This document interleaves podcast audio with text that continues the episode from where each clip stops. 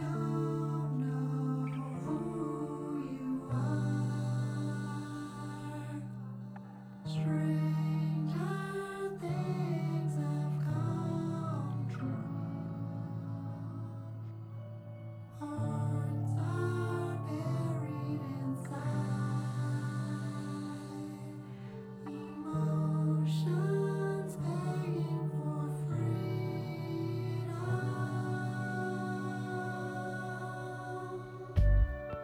二十一世纪初年，极盛现代性化作巨大的企业与 KPI 系统，蜂窝般密集的移动软体封锁，取之不尽的成瘾娱乐和消费，真理般完善的虚无主义知识。但有这么一群人，他们耐心地实现各自珍惜的事情和价值，和这个巨大体系周旋操作，启发着我们所有人完成潜能、实现价值的可能。他们就是做事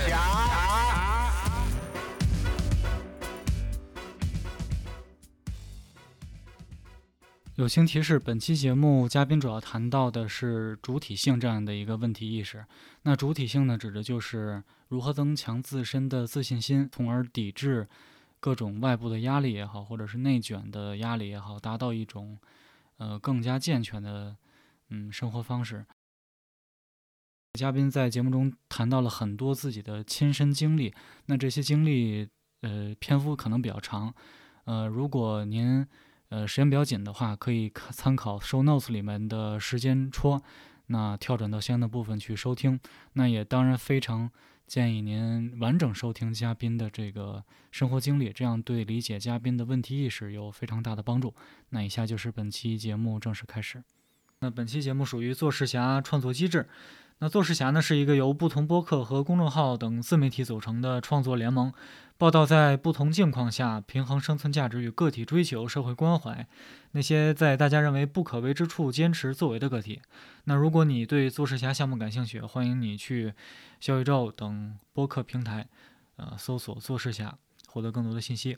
那本期做事侠节目呢，我们邀请到了胡老师。来和我们聊一聊他的经历。那我们下面有请啊，对我们今天还有王同学也作为我们的一个采访者的身份加入到了播客的录制。那王老师也和大家打个招呼吧。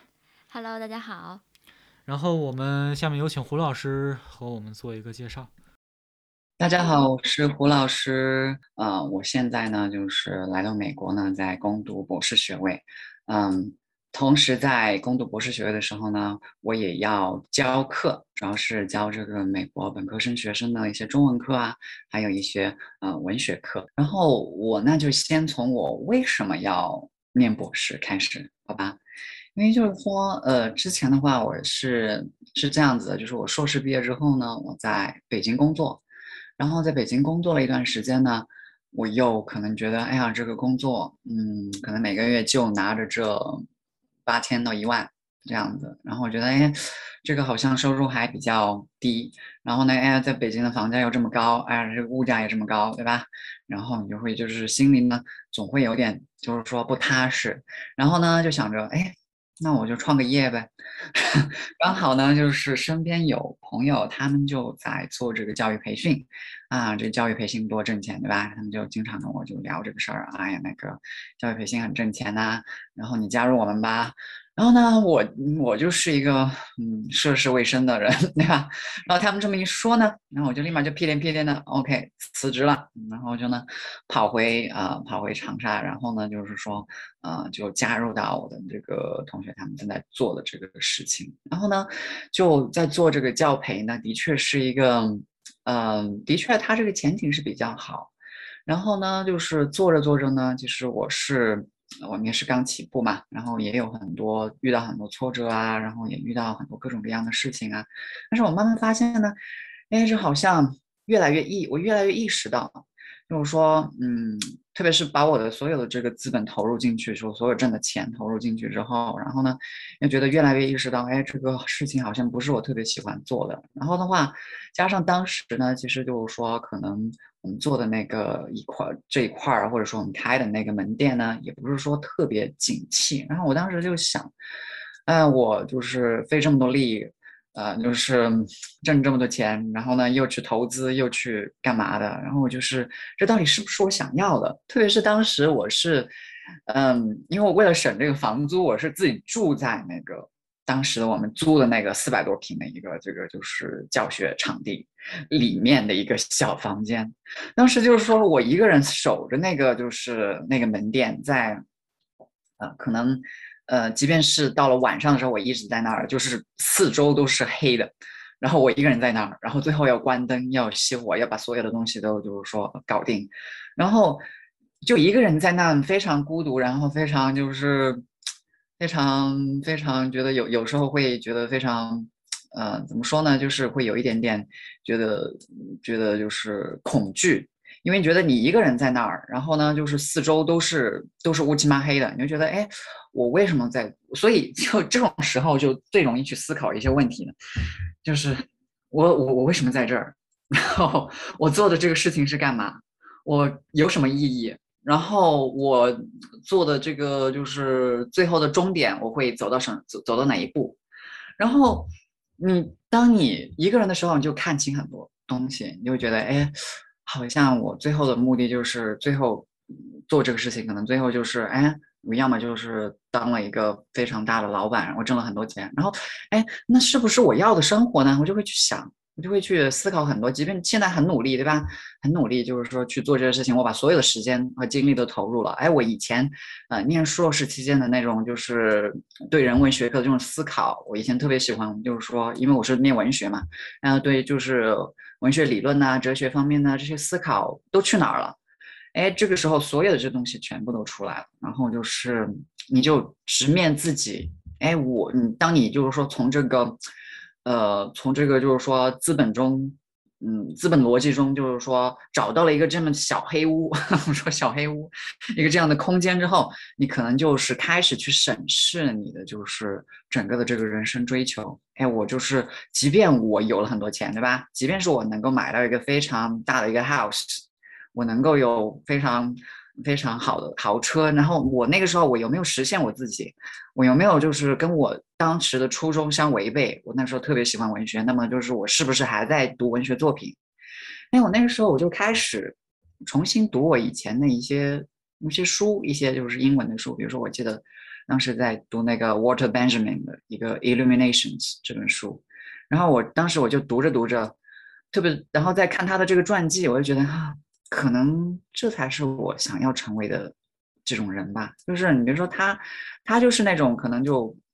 不在这个整个这这个体制内的一个一个人那种感觉啊。他就是怎么样呢？他他就不断的在他自己，你比如说他爸爸就会，嗯，给他买一个图书馆，他就是那种衣食无忧的。当然，就是他不要考虑这个资本方面的东西，当然这也是他先天的条件，对吧？所以可以说，可以说他不在这个资本的体制内。然后，但是呢，他的那些正是因为他的这种屏蔽、呃屏障，或者说是他啊与这个资本世界的隔离，所以呢，他会呃，他对于世对于整个世界的洞见呢，可能会从另一个侧面看到很多这个，就是说呃。很多这个资本世界的一些这样的操作原理，然后它的一些背后的一些东西。那么，当你看到这些东西的时候呢，你可能就会啊，当然有有有不不同的人不同的取舍，对吧？比如说，有的人他可能会避世，有的人可能会就是可能也觉得没有办法，对吧？我也没办法抵抗它，所以的话呢，我就会去思考我的位置应该在哪里。然后就会就是说我我没有本雅本雅明那样的爹，他没办法 没办法，就是给我一个图书馆保护。那么我应该去就是怎么去平衡这两点？然后我在我如何就是去平衡这个你对于这个资本的追求，以及你在这个世界的位置，然后以及你自己的这种理想追求。那么我当时我就开始想啊，其实我其实最终我想要做的可能就是。呃，这个继续做文学研究，然后我慢慢就呃后面读了好些这个文学作品之后呢，我就开始想啊，对呀，我就开始回忆当初的我在我在就是我在原大学的时候，我其实是非常想要念博士的。那个时候呢，就一下子就好像是经过三年之后，就硕士毕业三年之后，突然就意识到，哎，我想回去。就就在那某一刻，你突然就是有这样的一种，就是有这样的一种冲动，我想要回去。然后，所以在这个时候，我就我就决定啊，我要申请这个博士。然后我就当时我就退出了，我就我退出之后，其实你想啊，退出之后，其实就在北京的那一年，其实就是修炼我这个平衡，这个就是消费，就是你们说的这个就是消费主义和这个理想追求的一个非常就是非常嗯典型的一年。因为在北京我没有收入，就是当时我一年是就是去申请这个博士项目，我是没有收入的。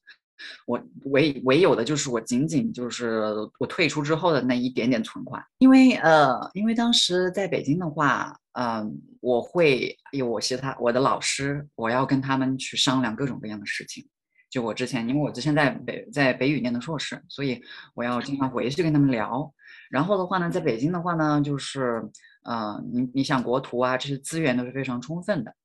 所以就是说，而且其实最大。最大一定的程度是我是一个非常独立的人，然后呢，我不喜欢就是说就是比如说待在家里面，或者跟就是说，因为我总觉得会受这个约束，所以离这个父母越远越好。我爸妈他们在湖南嘛，然后我然后北北京也是一个我比较熟悉的城市，所以的话呢，就是我最后是回到北京去备考，然后所以当时这一年的话呢，就是说。我是怎么过的呢？就是 基本上是我会筹划好，比如说我每天就是说，嗯，花多少钱？我的房租已经就是说，比如说我当时租的那个自如，然后就是一次性就是说是半年半年一弄的，然后我就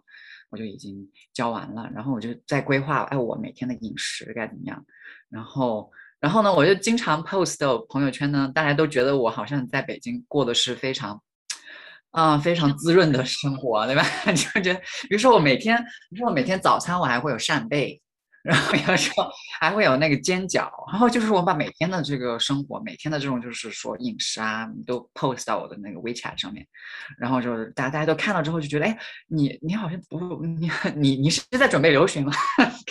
我说我说是的呀，就是说，呃，我说那个我每天其实都规划好，我每天就是说。呃，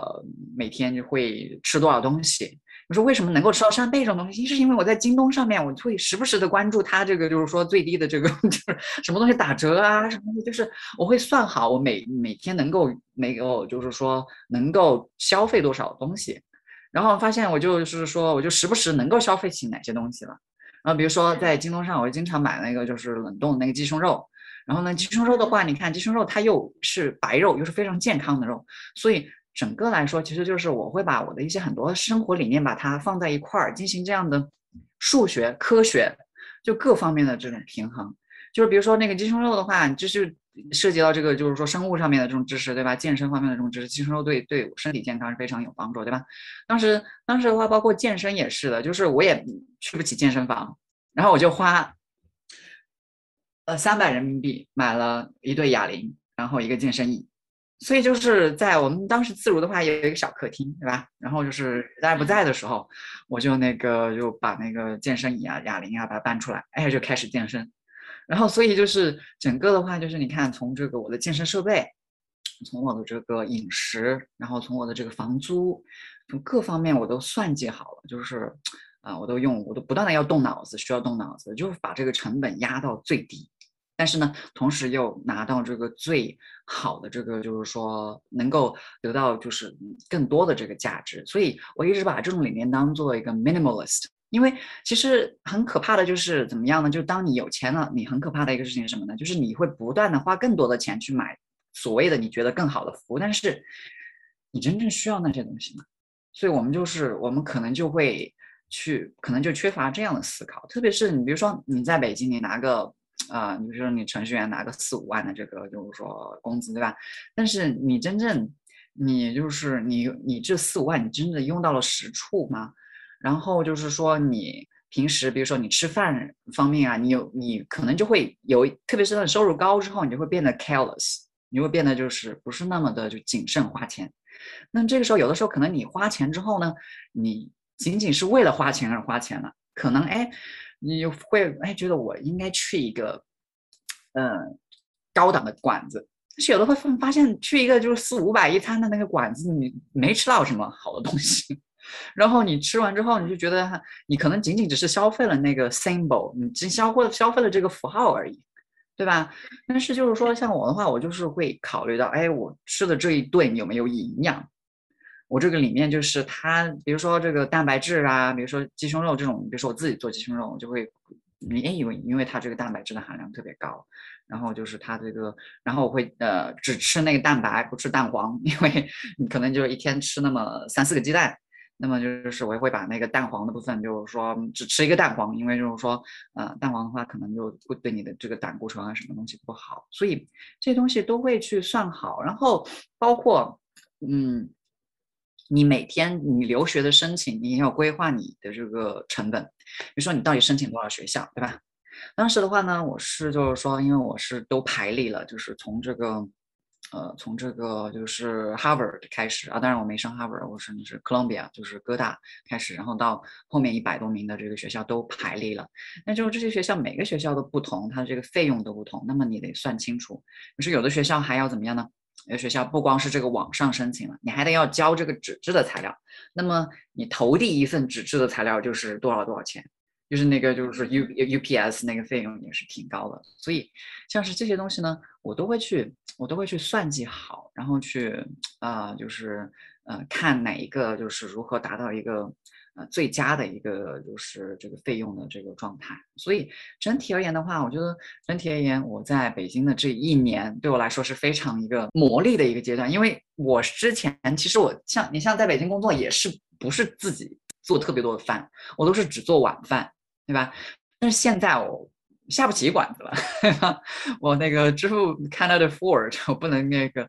呃支付不起这个下馆子这个费用。那么我就开始哎琢磨着自己自己做饭了，哎发现哎自己做饭之后哇，我可以原来我可以省这么多钱。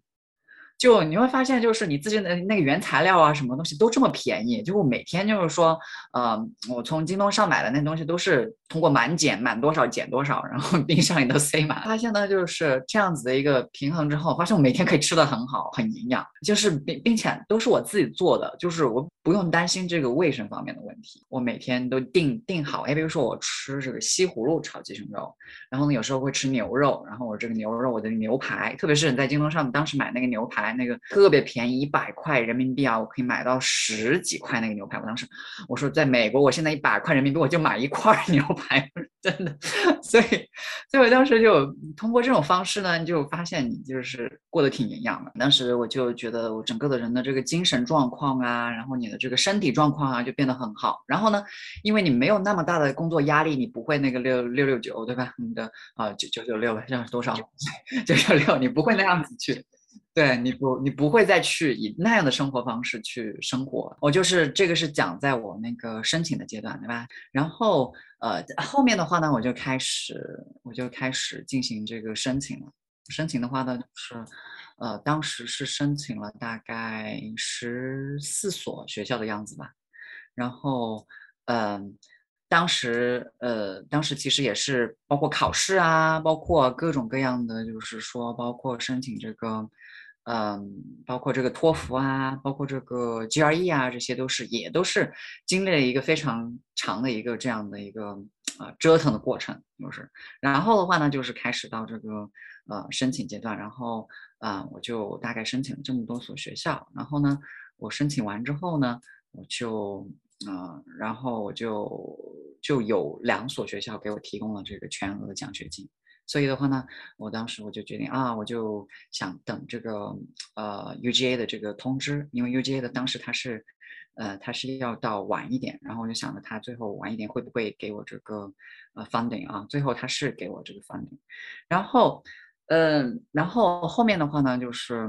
申请完之后啊，就会去，我就开始开始着手跟这个教授们联系了，跟教授们联系。当时我就是我就看自己的这样的一个。呃，看自己的一个这样的平时的兴趣爱好，对吧？然后我就想着，我就开始就想，这博士应该是怎么读？大部分人可能就是可能想的就是念博士，就是就是提高自己的学历，要么就是说，哎，这个这个博士的话呢，也在这个职场上会有一定的帮助，在对某一些就是职业方面，对吧？或者说呢，就是说是进高校。那对于我而言的话，就是说念这个博士的话呢，呃，可能。并没有说给自己一个设定一个限制，就是我觉得就对我而言的话，嗯，它只是一个经历一个阶段，就像是一个修行一样。然后呢，嗯，在这个阶段的话呢，它会对你这个你的学术的这个追求呢有一个系统的总结。然后呢，呃，你就是对你做的自己做这个事情做的这个就是事情本身，你的一个更加全面的理解，因为它这是一个非常。你从这个投资的角度来看，这是一个非常就是说非常大的一个投资。它不仅仅是这个呃，就是说资本方面的投资，它是这个时间方面的投资，对吧？那么你为什么愿意去投入你这么多的时间在这个里面，对吧？然后就是说，所以这个也是需要去思考的。那么对我而言，就是说啊，我因为我非常喜欢嗯这个就是人文学科，那么对我而言的话，就是说我想要。做这个事情，然后我觉得在这五年之内，我不要去把这些就业的压力，不要去把这些就是说今后的这样的，就是我读完博士做什么这个事情，把它成为我阻阻挠我去享受这个就是念书的这个过程。然后比如说我在呃在博士期间的话，你像现在我基本上是要做到，我每天在教完课之后，我要念一本书，因为我马上要准备那个。对，马上要就是进入这个综合考试了。那么我要做到每天念一本书。然后有的人就，就身边的人也会去，也会非常怀疑，他一本书你能够记住多少？然后我其实我对我对那个就是说这个读书的概念跟他们的这个概念可能不太一样。就是呃，念书的话，特别是人文学科，它不是说你记住多少信息类的这样东西，而更大的程度上来说，是你呃，就是说呃。增加你的这个视野，特别是像人文学科啊，很多一些一些观点性的东西啊，它都是穿插在不同的人的这个，比如说有的人，比如说。呃，比如说马尔库斯，他会讨论马克思，然后他也会讨论，就是其他的一些就是这样哲学家会讨论黑格尔，会讨论康德，像这些。然后你就是说，你说你花了那么就是说呃一一个月去研究一专门去研究康德，你还不如就是多读几本书去看，哎，你别人怎么讨论康德的，对吧？所以就是很多很多程度上来说的话。我是要去去看这个，比如说各涉猎各种各样的生活啊，各种各样的就是这个书本。然后，呃，所以那么我怎么去做到去，就是说把这把我的这个就是说博士的这个教学，我的这个呃读书，然后我的这个就是说我的这个生活，就像你刚才说的，我的这个 gardening，对吧？我这个就是说这个种植，然后把这些东西平衡起来。OK，这个就是一个非常啊非常难的一个点。我觉得很多博士可能很难去平衡这些点，可能要么就是说呃念的那个头发都没了，对吧？要么要么就是说就是可能就不断在拖拖很长时间才毕业，对吧？那么就是我如何把这个学术和我的这个生活和我的以及我们因为这个博士你也要考虑。费用问题，因为你的奖学金并不是说无限的，对吧？在美国的消费这么高。你买一个那个，你吃一顿饭就是你在食堂吃一顿饭就是一百多人民币，对吧？那么你怎么在这样的环境下用你那个微薄的奖学金去去那个支撑起你的生活？这个就是一个就是一个非常难，并且呢非常需要你去就是平衡的。所以我刚才说那么多关于北京的事情啊，就是因为这一。这一部分的这个事情，它这一部分的这个历练给我怎么样呢？就是在美国的这个生活打下了结实的基础。因为在美国，你如果不会自己不会做饭，那么基本上你就是一个，你就是一个烧钱的机器。因为你去你去吃一顿那个，你在食堂去吃一顿，你就是多少钱？然后你在那个他那个食堂都是，当刚开始过过来的时候，就看到那个食堂，就妈呀，这食堂太好了。我看我是太喜欢这个食堂了，我那个每天在这吃饭，吃到多少好吃的东西啊！后面经过那个 orientation 之后啊，东西不再免费了之后，你就发现 no，我是我是消费不起这个食堂的。OK，所以他都是只有本科生，他们爸妈特别，因为爸妈都会算计好这个学生在嗯在他这边的费用。就是说，它都是包括它那个 package 都是包括的，就是你每年的这个学费、生活费。那么，它这个学校，这个美国大学都是资本，就是以完全以资本运作的。那么就是你在这个食堂，食堂如果说，比如说新冠新冠时期食堂不开，那么它又损失一大笔费用。OK，那么就是说，啊啊啊，我们说就是这个学生呢，他们那么他就每每年就是发的花在这个食堂花的费用是非常高的。那么对我而言，我就绕开食堂。我就另辟蹊径，所以为什么就是说看到我的那个朋友圈好多好多的这个饮食的这个就是说呃这样的图片，比如说前两天就发了那个就烧烤串，对吧？然后就是为什么会会这样子，就是因为你你当你就是说没办法支付起这些东西的时候，你会想，哎，我如何用自己的双手来做出好吃的东西？那么这个时候我发现，呃，美国的这个就是说，那么你在这个你在这些。Kroger 啊，或者说是在 Walmart 去买菜，自己买菜，然后买那些呃食材。然后我打个恰当的比方吧，就我之前嗯就有这么一个事儿啊，就是我呃我有有一个朋友，然后他是这个华裔，然后呢就是他当时呢我们是去一个地方玩儿，然后呢他一家人他然后他老婆然后他儿子，然后他儿子其实不太会说中文。然后呢，我当时在跟他们聊天儿，然后聊着聊着呢，然后我们就谈到这个，哎，你就是你在你在美国现在是，呃，是博士是吧？然后你你就是每每年的那个这个奖学金是多少啊？然后就说，哎，是多少多少。然后他就说，你就你你那你还要资那爸妈资助吗？我说不用啊。然后接下来他就跟跟儿子说。你看你你的那个生活费用是多少？你再对比他的这个生活费用，然后，然后他儿子就其实我在当时在想，他儿子就沉默。我当时在想，其实他儿子现在恨不得那个恨不得揍我一顿，你们，因为就是他是一个普通的高中生，然后你就想他肯定他的那个生活的那个消费是要比我的可能要高上好几倍。就包括这个美国的这个本科生也是的，就是说他们一个月的这个零花，就学费、生活费完之后的零花钱，可能要比我一个月的这个消费还高。所以，所以就是说，嗯，对我，所以他们就很觉得这是一个 miracle，你是怎么做到的？然后比如说像我的同事跟我拿同样的这个钱，他在这边有房子了，还可以怎么样呢？有室友，他可以从那个室友收房租，因为他买了，他爸爸妈已经帮他买了这么一个，就是说，嗯，这么一个就是说房子。那么，那么就是说，我们拿同样的钱，他经常跟我抱怨那个没钱花，然后，呃，然后所以，所以想象一下，就是我们我们之间这个消费的这个差距。所以就是差距是非常巨大的。那么我是怎么去做到的？其实就是我要每天也是要制定好我的这个饮食计划，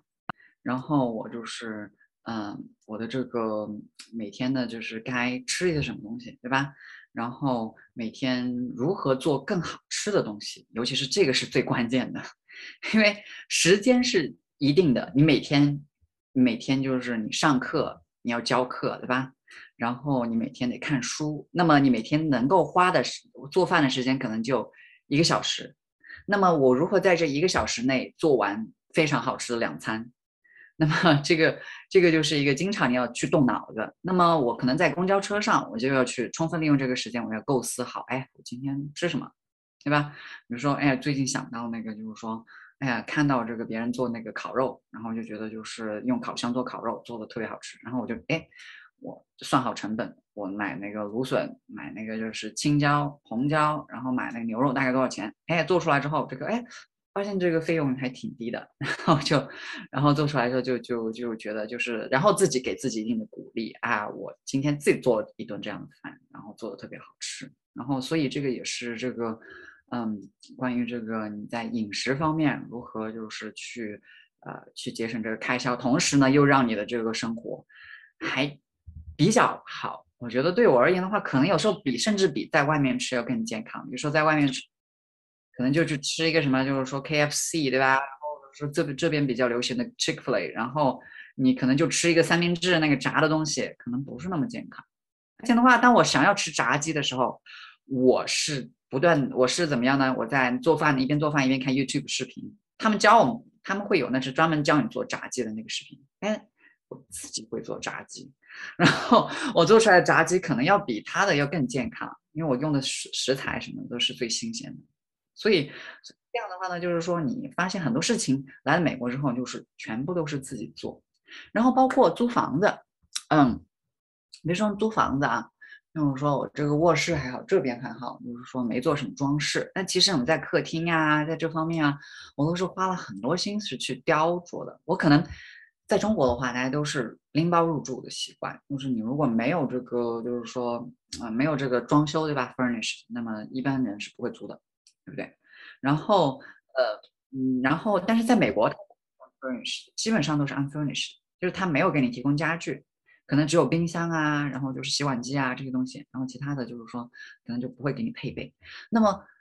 我这个时候我发现啊，床也没有啊，那个就是说沙发也没有啊，什么都没有。这个时候我又又有一个事情了，那我怎么去就是说我我不可能就是。让这个房子裸奔吧，对吧？那我过的也是，就是生活也是非常，就觉得觉得不是特别的滋润，对吧？这时候我也会去考虑，哎，我当时我就想，哎，我在这这个博士项目至少有五年，在美国的话，你念念人文类的博士，有的是念到八年、十年，比如说像 UCLA 啊、Berkeley 这样的学校，英文系有的是念到十年。那种说，那么我要在在这待这么久，哎，那我就把我的这个房房子不。我就一直待在这儿，我把它装饰一下呗。哎呀，那怎么办？然后我就那个，你像我婆婆，她就跟我说，她在国内装修花了五十万。当时我，My God！这我当时跟，嗯，然后我就跟他，我就跟他说，我说，嗯，我就拍那个照片，拍我客厅的照片啊，我买买那些画啊什么的。然后我就跟他说，你看看我现在装修装饰的这个，然后你猜我花了多少钱？然后他说十万吧。我说。No，我只花了两万多人民币，两万多人民币。然后那些，所以这个也是什么呢？就是你自己的一个，嗯，如果你要不断的去算，不断的去想，你怎么样去把这些东西，比如说，嗯，做的又漂亮又精致，然后呢，就是说又呃，然后费用又少。OK，这个也是这个 minimalist，所以我的就是整个的理念就是这个极简，就什么东西，包括做做饭也好，都是有一定的这个规章，就是我不要把它做的太复杂。OK，包括这个这个就是装饰也是一样的，我就买的那些画，都是我在网上进行这个就是一定的这个 research 之后发现，哎，哪一家的画它那个 canvas art 它又便宜，然后呢就是说又美观又大方。然后我就跟问他们那个，就我的朋朋友们来这边，我说你猜我墙上这个 canvas art 多少钱？OK，像像这种也是一样的，这个 canvas art，我那客厅的更大。然后他们就说至少得那个一百多刀吧。然后我说 no，五十刀，五十刀三幅巨大的那个，就是说巨大的那个 canvas art。所以呃，这也是就是说一定的，你在这边的话，你得要不断的去做 research。所以我们说你的这个消费跟 research 也是。也是一种 一种类似的一种这样的，我们平时就会觉得是，哎，不就是货比三家嘛，对吧？但是其实你说你自己做一个大的 project，你整个把这个房子装修，其实你是要在脑海中筹划很多很多东西的，就跟你做这个研究是一样的。你比如说你要写一本书，你要有一些什么素材，对吧？你要把它组织好，你要把它就是调整好。那么同样的这个学术的思维，它其实也是在生活里面。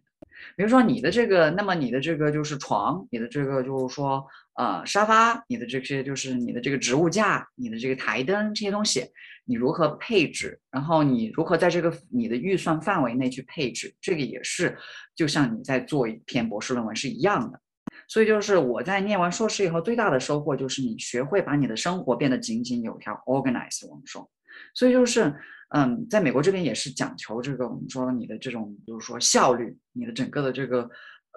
并不是说时间上的效率，而是说你的这个就是说呃，这个利用率各各方面的利用率，对吧？然后就是我整个做出来之后呢，我那个房东，我的房东就是说，呃，他最后是怎么样呢？他说，哎，我来你这拍一个那个，就是拍一个这个照片儿。然后怎么样呢？我把它就是放到我们的那个官官网上，然后然后我给你补贴一百块钱，然后我就同，我当时我就同意了。OK，但是其实这边还好，这边比较朴实。其实我在客厅做的还装饰比较多。然后所以的话呢，就是整个我要说的这个东西是什么？就是你要把一些你的一些生活理念、一些你的思维方式的理念放在你的整个的这个生活的这个呃大你的一种生活哲学。比如说对我而言，极简主义就是我的一种生活的哲学，就我不要太奢华、太华而不实的东西。我希望呢，就是每一处它都得到一种平衡和协调，就你的生活的每一个环节得到平衡和协调，也并不是说我不消费。你看我消费了，对不对？我花了钱，我花了两万多，我并不是说完全像有的有的人，有的中国的学者，他就是裸奔的，他就是可能连那个沙发都没有，就就一个床，有的甚至连就睡一个床垫。我说啊，这样的日子过不了，这样的日子我就是我觉得我觉得过过过出来没有意思。所以我觉得，就生活要既要精彩，但是同时呢，又又不要把自己搞的就是那种物欲横流的那种感觉。这就是我我所崇尚的一种生活理念。不要把自己搞得像史前原始人一样，但是呢，你又不要把自己搞得像暴发户一样，对吧？所以我有一个非常嗯，就是就大就是呃一个非常典型的例子就是什么呢？就是我的同学他们都经常在下面议论嘛，在背后在议论哪一个人是那个。最有钱的我们那个，然后我竟然被最有钱的那个人选，我当时我就觉得很诧异。我说 no，我说我说我不是的。他们可能首先会对这个中国学生有 stereotype，觉得中国学生很有钱，然后就是可能在这些中国学生里面又挑看哪个。可能我的这因为我用的东西呢，都不是那种就是说特别，就是看上去它总是它总是就是说质量又好，然后可能就是说。啊，又还比较就是说实用，然后呢又还比较就是 fashion 一点的，所以就是呃整体而言的话，像我的话就是呃我我给自己的这种生活，至少我打造出来的这个生活，它是它是一个平衡的生活。就是说我没有就是花特别多的钱，但是呢，他别人也不会觉得我特别的，就是哎呀特别的穷酸，对吧？就是说那个特别的怎么怎么怎么样，也没有这样的那种感觉。所以的话，我我所要做的呢，就是说呃呃是在这个我们说这个资本的系统，因为你永远都无法脱离这个系统，你要用钱买东西呀，对吧？你不可能像陶渊明一样，我们说，就是去那个去去那个租块租块地，对吧？自己去耕种这些东西，对吧？就是我想，我其实我也，我也怎么样呢？我也就是说领悟到了这个陶渊明的精神，我把它呢，就是说，只不过我把它弱化一下，放在了我的阳台，放在了我的客厅，而并不是说去租一个，就是去去去搞一块荒地去开垦。比如说，呃，刚才提到了，对吧？你就说这个如何从那个种子种出这个花来，可能就是有的人可能就是，哎，你在那个你没有花园呢。你没有地呀，你是怎么样去就做这个事情的，对吧？所以这个也是怎么样呢？养花这个也需要成本，也是需要你在就是说，因为你买买买种子，买各方面的东西，买这个设备，它也是需要钱的。所以当时我是怎么样想到用种子去种出这个花来？你在美国的超市，美国的它所有都是一个资本化的一个世界，就是你连土都是要用买的，就是你那个，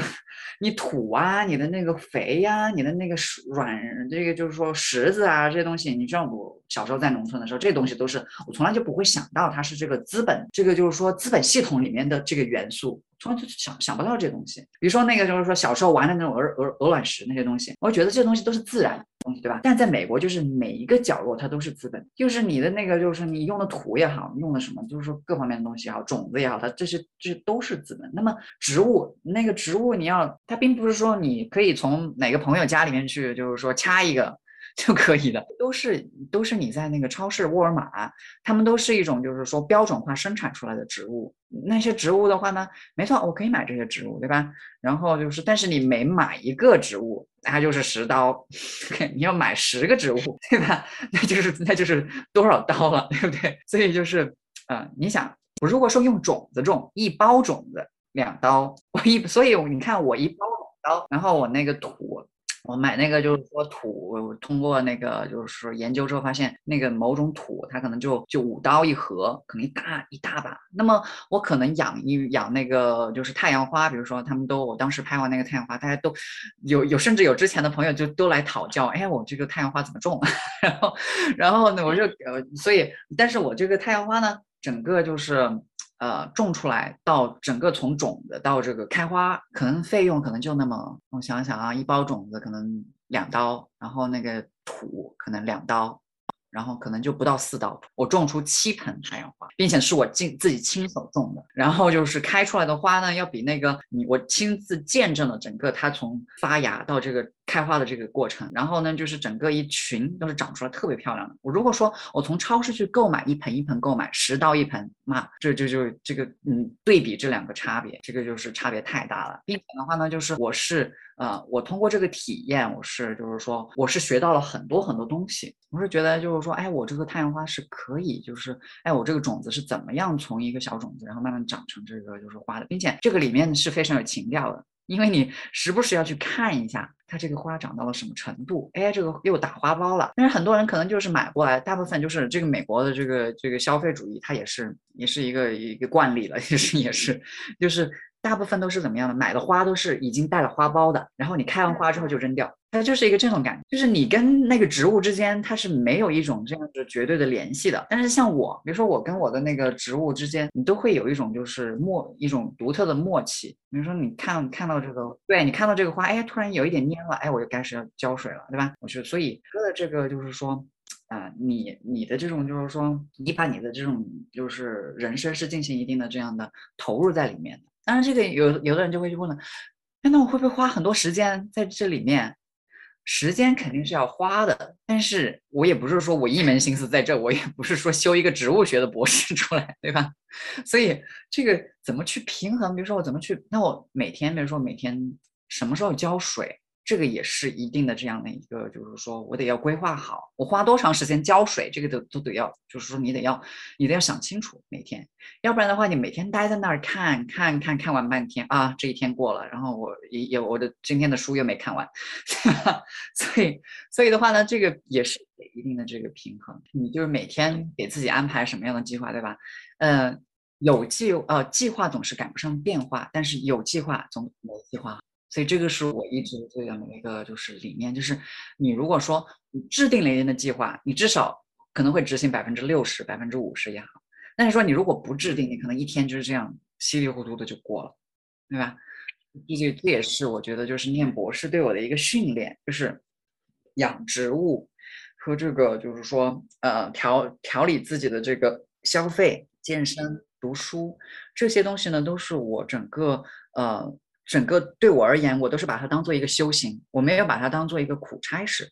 都是对我的一种就是管理好自己生活，然后提高自己的这个就是嗯能力的一种这样的一一个过程。所以包括嗯包括这个你说这个植物，嗯你你种完之后，哎，整个的这个呃你每天比如说花半个小时去打理它，那么这个时候。呃，可能的话，我早早上可能花十分钟，哎，我下午可能花那个花花十分钟，然后我最后的话就是说我把那个种子，比如说倒出来，然后种子种了之后，然后放在什么地方，然后这些东西都把它啊，就是规划好。所以像是我是把它每一个东西都当做一个 project，嗯，你像是这些东西啊，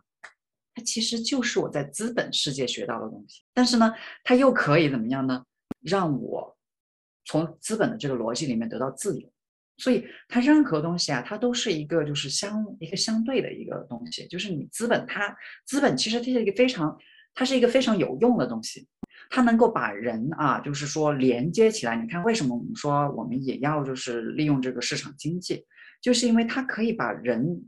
人的这种就是说能动性调动起来，能够把你怎么样呢？就是把不同的把不同的人不同的角色把它。啊，就是安置好在这个社会里面，对吧？但是它同时有一个问题就在于什么呢？可能就是你如果说没有一定的约束的话，它可能就会就是说对人啊，就把你就成为这个资本的一个奴隶了。所以它需要怎么样呢？就是需要人你自己的一个主观的能动性去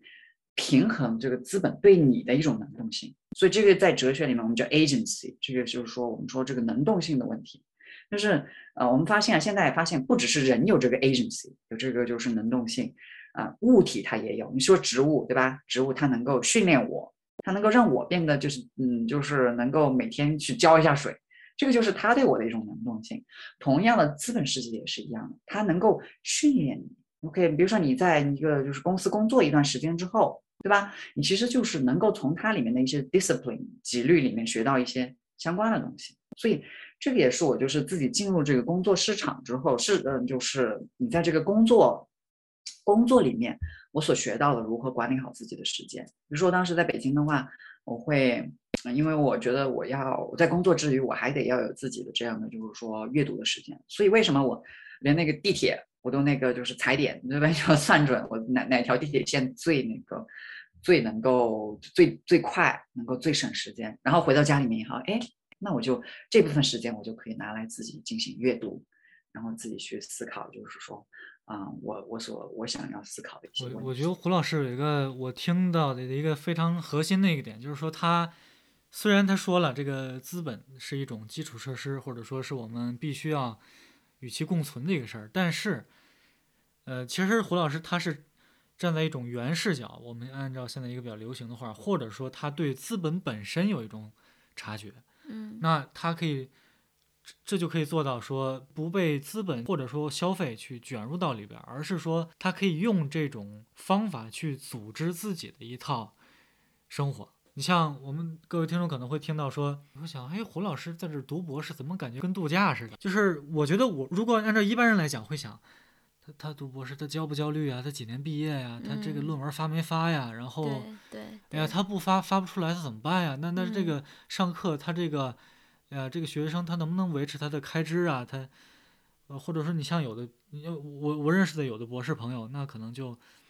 确实能省则省，他也不会说考虑说啊，我要种花啊，我要布置房间，那我就赶快就毕业，毕业之后锁定一个这个高校，高校去不了就去找一工作，反正，但是我丝毫并没有在胡老师的叙述中听出来任何任何的焦虑，对我觉得这个是特别难得的一件事儿。对，这也是我推荐胡老师的原因啊。所以我想说，作为这个第一部分这个总结，就是其实刚才胡老师说了很多的细节，但是如果你总结，你怎么样做到一种不焦虑呢？这个很神奇，我觉得。嗯，对，其实这这个焦虑是身边我身边的这个朋友有很多，就是就是对于这个毕业，对于这个就是说自己能不能找到工作，对于这个工作市场都是非常焦虑的。然后我并不是说。呃，我不去关注这些事情，我也并不是说就是我回避这些事情，我同时我我得要就是因为我我毕业之后我也得找工作，对吧？我也得求这个毕业，但是就是说我是怎么样做到这个不焦虑？我觉得最重要的就是说我每天在做一些实事，就啊听着好像哎呀我就是每天在种花，对吧？每天在那个，但是其实我是在种花，这个是我的一个 hobby，对吧？这个只是一个爱好，它占据我的生活的这个部分。比如说每天可能花半个小时，对吧？我的就是做饭花一个小时，对吧？我的健身我可能花一个小时。那么我后面剩下来，其实我每天你算算，每天早上起来到这个，比如说睡觉，你其实还是有挺多时间的。那么中间这些时间做什么？都是在进行这个，就是我的这个教学和研究。所以你看啊，比如说我打个非常，我打个比方，就是我到底有忙到一个什么程度？就，呃，有，我记得我那会儿还在学德语，我第前面两年我修了一门语言，可能大家都会想，都很多人都根本想不到的，你居然敢做这个事情，就是你还去学一门语言，因为语言这个东西是特别难，你重新学一门语言这是特别难的，因为就是我而言就是比较文学，我想啊，我虽然有英语法语。然后我有这个就是汉语，但是我觉得我还是需要就是加一门最主流的语言，那么我就去修了这个德语。当时我忙忙到一个什么程度呢？就是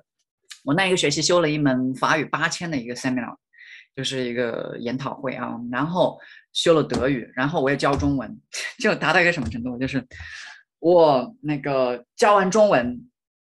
马上去上德语课，十分钟的休息时间，马上去修那个 seminar，然后在这个 seminar。这个过程中，啊，上课之前，我对着我一个同学说了一句，说了一段中文，然后我那个同学是完全不懂中文的，然后，然后瞪大眼睛看着我，所以就是这个是什么呢？就是你都已经语言错乱了，因为你你看你得去教中文，你得又学德语，然后又在一个法法语的 seminar，所以你的语言已经错乱了，就是所以忙到这个程度，但是呢，我还是我还是有时间去做饭。我还是就是有时间去种种花，对吧？所以就是我们说，呃，当你能够把自己的这个生活条理化之后，你就知道你心里清楚你在做了哪些实事，比如说，我每看了一本书，我都是有电子，我都有一个电子档，我都有一个就是电子存档，我做好了相关的这个笔记，然后我都会把它建一个文件夹。比如说，我这周看的书看了七本，哎，在这个文件夹里面，你看我做的那些笔记在这里面，所以都会有一个就是说规整的一个条条框框的一个这样的一个就是说啊，把它在这个档案存档。那么这样的一个过程就让我自己心里很踏实，哎。我这一周我并不是全部在种花，并不是每天在看的那个花园。我，你像我一个暑期啊，我一个暑期我看了六十本书。我当时就是说我每天也在种花，我在阳台，我还每每天晒那个，哎，我的大丽花又开了啊，好大一朵。然后我的那个绣球开了一满盆什么的。所以，所以就是整个就是可能大家我我给大家呈现的一些东西，尽量的都是轻松的。然后呢，都是就是说非常开心的，但是你有压力的那一段，我其实就是我不不想通过，不想把这些垃圾把它排到这个就是说大家的这个视野里面，就是说不想让让大家就是说把这个焦虑让去去影响别人，就是我想把一些就是说呃正能量的东西带给大家，然后就是说这些焦虑呢，其实你是可以自己排解消化掉的，就是说你通过你的一种就是说踏踏实实做事情。因为我做了这么多事情，我不怕，就是说，我不怕说，哎，我就是我会落下，我比别人差。因为你想，嗯，就是说，每个人最终的目的其实都不一样。很多人其实，呃，为什么会支持这个？为什么会卷入到这个消费主义？就是因为。缺乏长远的长远的目光，你总是因为因为你不知道你人生是目的是什么，你到底要干嘛，所以就是其实最好的一种麻痹自己的方法就是资本，就是当你花钱的时候，你那一刻你得到快感，对吧？但是嗯，你往你其实就是在填一个巨大的黑洞，你不断的把这些东西往里面填，但是它最后都那个黑洞总会把它消化掉。比如说你即便是买到了一个大的 house 又怎么样？我也想有 house，我每次在朋友圈发，我有想有一个小木屋，但是我的我有小木屋的目的是什么？我说的非常明确，我想在里面阅读，我想在里面写作，我想要它成为我这个诗意生活的一部分。那么，但是就很多人可能就是觉得就满足这个物质的稳定，哎，我有一个房子，哎，我这个房子以后我就稳定，我有一个稳定的收入，我有房子有车子了。然后，但是你那个房子和车子是为了 很多人一个问题说，胡老师你种花可以，但你为什么要在租的房里种花？如果你在买自己买的房里种花，totally totally make sense，就是大家哦，好好好好。但是如果你在自己租的房里种花，这个人有点奇怪。我觉得这个其实是反映出来了一种焦虑。就是我觉得胡老师讲的刚才的经历，就完全体现出来他的主体性。而这种主体性就是在做事儿。然后，那你既然都做了事儿了，那你还能怎么样呢？就是我已经想清楚了，对吧？那我今天干什么？然后我我的目标是什么？那其实就不焦虑，就没什么可焦虑的。我觉得胡老师可能是这个意思。那大家焦虑可能就是想的太多，做的太少啊，做的太少了。对，是的，我觉得就是说这个。哦，我觉得就是，其实咱们咱们中国文化里面有很多，就是你说干实事，对吧？我们说干实事，然后呃，就是说我们说实事求是这些东西，对吧？你比如说这些东西，它其实都是一种，就是说我们说你要实打实的去做一些事情，而而且这个事情呢，最终呢，它又要有一个这样的一个围绕着某一个核心。我们说的，你做这个事情是为了什么？这个就是涉及到一些我们说哲学上的这种人生的这种思考。对吧？可能很多人可能就是缺乏这么一个软件的支持，他就需要一个怎么样呢？就是说你平时你要对这些问题去想，你到底你的就是你你最终你你所要的生活是什么，对吧？你像是我感觉我们美国这边的这个朋友啊，对我给我给我的印象就是他们真的很自我，就嗯，你觉得你就觉得他们可能有一些有一些真的你就觉得他不是那种特别精英家庭出身的，但是他那种自。自己想要什么，他很清楚。比如说，我有一个朋友啊，他就是他是也是我们是同一届的那个，但是他是研究那个就是呃就是拉丁语啊和这个古希腊语的那个，就是说，那他就是比如说他家里面他有一些东西。他那画都是自己画的，他那个装饰，我说这一点我还没做到，我说我我得去学画，然后就那个他那个装饰都自己画的，就是他那个非常有 agency，就是他他很多东西都自己做，他那个就是比如说登登山的那个杖，我当时看哎好多这个纹理啊，我说你从哪买的这个纹帐，特别特别独特，他说这是我自己刻出来的。然后我当时我听到以后我也很惊讶。然后就是他的那些阳台上，他也种了东西，但是他种的东西是什么？他种的是那些香料 （spices），因为他种的很多那些就是香料，然后就是，所以我们我们这一波人呢，都是各有各的，大家都是一种就是非常独特的这种灵魂，我们都是这样说，就可能就是人文学科的这个最终的目的。我感觉这可能就是为什么中国人比较卷，就是我觉得你像刚才胡老师也说了，很多人都想要大 house，嗯，但是你想要大 house，你干啥？嗯。嗯。嗯，胡老师是想明白了，他想读书。或者他想阅读，嗯，但是很多人想不明白，嗯，呃，当然也不赖谁，就是确实他也想不不太可能想明白，那这个时候他就想挣钱，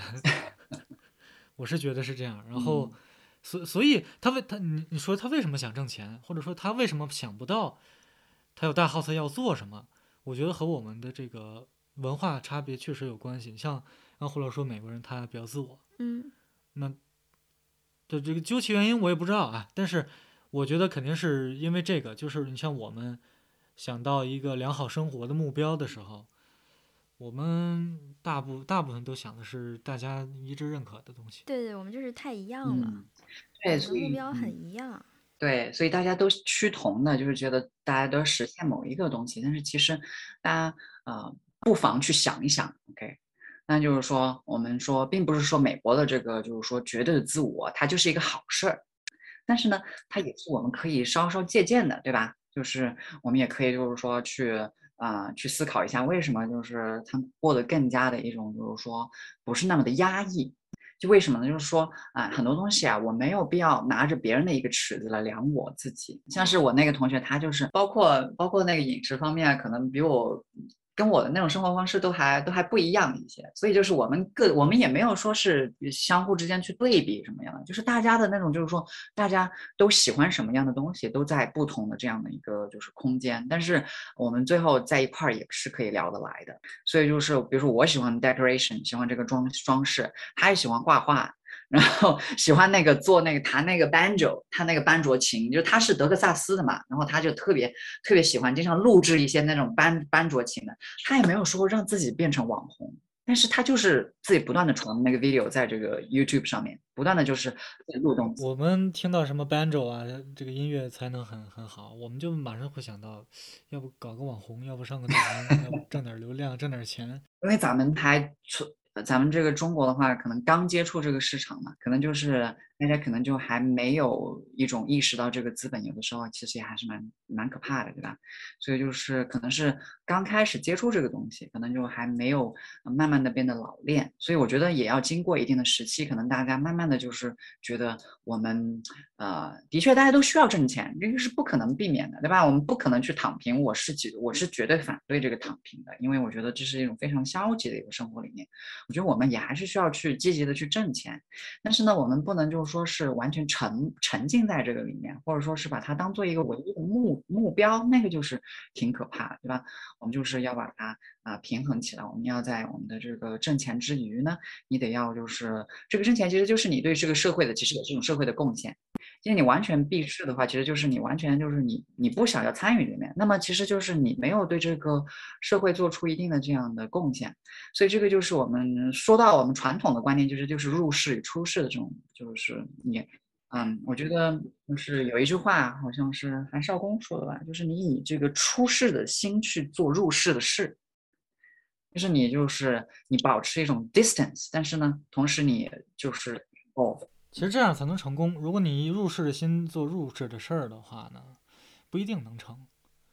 因为现在你说谁差谁也不差，都有能力，凭什么让你做？但是如果你你心是出世的心，你做入世的事儿，有时候反而确实能成。那就说明你能够就是说保持一定的距离，对吧？你没有把自己就是迷失在这么一个游戏里面，你还是知道它是一个游戏，然后它是有相关的规则。我觉得整体而言的话，我相对来说，呃，一直是保持这样的一个，我觉得，呃，人不能，我，所以很多人看到就是我发的那些，可能会觉得，哎，你好像挺飘的，挺那个，就是说好像与世隔绝。其实我不是那样的一个人，我就，我不是一个就是绝对把自己搞得好像就是好像与世隔绝。其实我说的那些，比如说我说经常说什么，就是过得像修仙的生活一样啊，其实。那是一种就是说你的一种对自己的一种就是要求，或者说你自己想要你的生活的这样的愿景是怎么样子的。但是其实你最后的话，人都是要回归现实的，所以就是你要怎么样呢？就是说你要心怀最美丽的世界，但是同时你要面对最真实的生活。这个是我一直就是。嗯，一直秉持的这么一个理念，你要你要有一个，你要有梦想，你要有最你要有美好的这个就是这样的愿景，但是你要面对这个现实的生活，你现实也是有鸡零狗碎的，对吧？你说，比如说我最近看那个就是说《三十而已》里面，就是说那个那个人他就说那个什么，就这个鸡零狗碎，其实就会把一个人的光彩给消磨掉，对吧？但是我其实是不是完全赞同这句话？他其实你之所以会被消磨掉，就是因为这些鸡零狗碎，你没有把它可能升华。就是我们要把一些就是人生的这样的生活的活动，把它升华，变得变得更有诗意。所以有时候想，我觉得我经历的这个教育，我每次我。我都是把我做的一些事情变成我的一部分，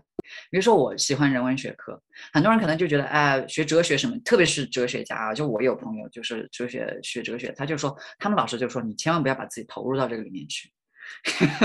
但是，嗯，因为他们觉得就是你当你就是投身到这个里面去以后，你就会迷失在这种就是追求这种原问题啊，追求这种就是说非常复杂的问题里面去，那么你就会陷入到里面。但其实。呃，对于我而言，我觉得我就把这种，嗯，就是对人文学科的热爱变成了我生活的一部分，我把它内化，就是它变成我处事的一种，就是说一些就是原理，就我不会去过度的抽象一些，就是抽象的东西，我想很多。我在课堂上经常有的时候会把别人吓到，哎，你居然有，你想法为什么会 想到这么远？但是我最后都会要收回来。就是我我的我是那种就是说我能够跑得很远，但是我的心能够收回来的。就是我最后都要回归到我的现实。我读的那些诗，我读的那些剧本，我读的小说，我那些美，对吧？美学的东西，那些哲学的东西，它如何变成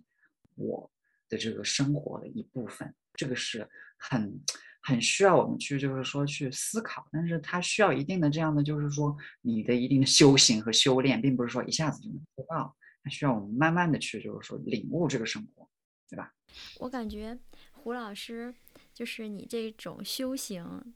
的，就是一个好特别好的条件是你自己独居。我觉得你有特别多的自己的思考的时间。就是如果你是和家人、父母啊什么的生活在一起，我觉得可能没有，可能会慢一点儿吧。我感觉。对，我觉得你说的这句话说的太对了。就是我这个也是有条件的，就是我的一些很多的一些想法什么的，就是因为我从小跟爸妈之间，我爸妈就是那种放养型的，就是他们就他们不会特别的去左右我的这种就是说人生，那么所有我有很多的空间，当然就是有的人觉得就是这样子教育方法不好，对吧？觉得就是这个孩子会怎么样会迷失，但是对我而言，可能就是因为我是那种可能我骨子里面就是比较自律的那种人。就是我，所以我从你看我大学的时候，我爸妈都是一个学期的钱全部打给我，但是我从来就没有再伸手往往他们要过钱，就是他打给我之后就就那么多，然后我就一我就一个学期自己规划好，所以很多情况下来说，我觉得跟我的家庭教育有关系，就是并且我跟爸妈之间的那种纽带呀，特别是经济纽带，我刻意的回避，就是比如说我说买房子什么的，我说我不让你们去出钱，我绝对不让你们出钱，那个因为当你。当当代际之间人与人之间的这种就是关系，以经济的形式，特别是过度连接的时候，你就慢慢失去个体性。所以美国人这边啊，我就我因为我在也我也上那个就是东亚文化的课，然后我就跟他们说起这个事，他们说啊，那就是说你说找这个呃哥哥姐姐去借钱什么，他说那基本上不可能。他说，因为就是美国人，他说骨子里面有一种骄傲，一种 pride，有一种骄傲。他说，如果说我过得不好，我是我是不会去，就是说去找别人去那个借钱，那我会拼命拼自己的努力去做。要这样的话，北京年轻人没有人买房了。对，的确，这个也是一个就是现实的一个差距，对吧？所以就是，所以这个也是 的确，这个也是就是这个现实的依据。所以对于我而言的话，就是我就会觉得。我们要骄傲，骄傲一下。对，所以就是他们的确就是非常的你，所以为什么美国这边很多单亲的妈妈？你看单亲的妈妈，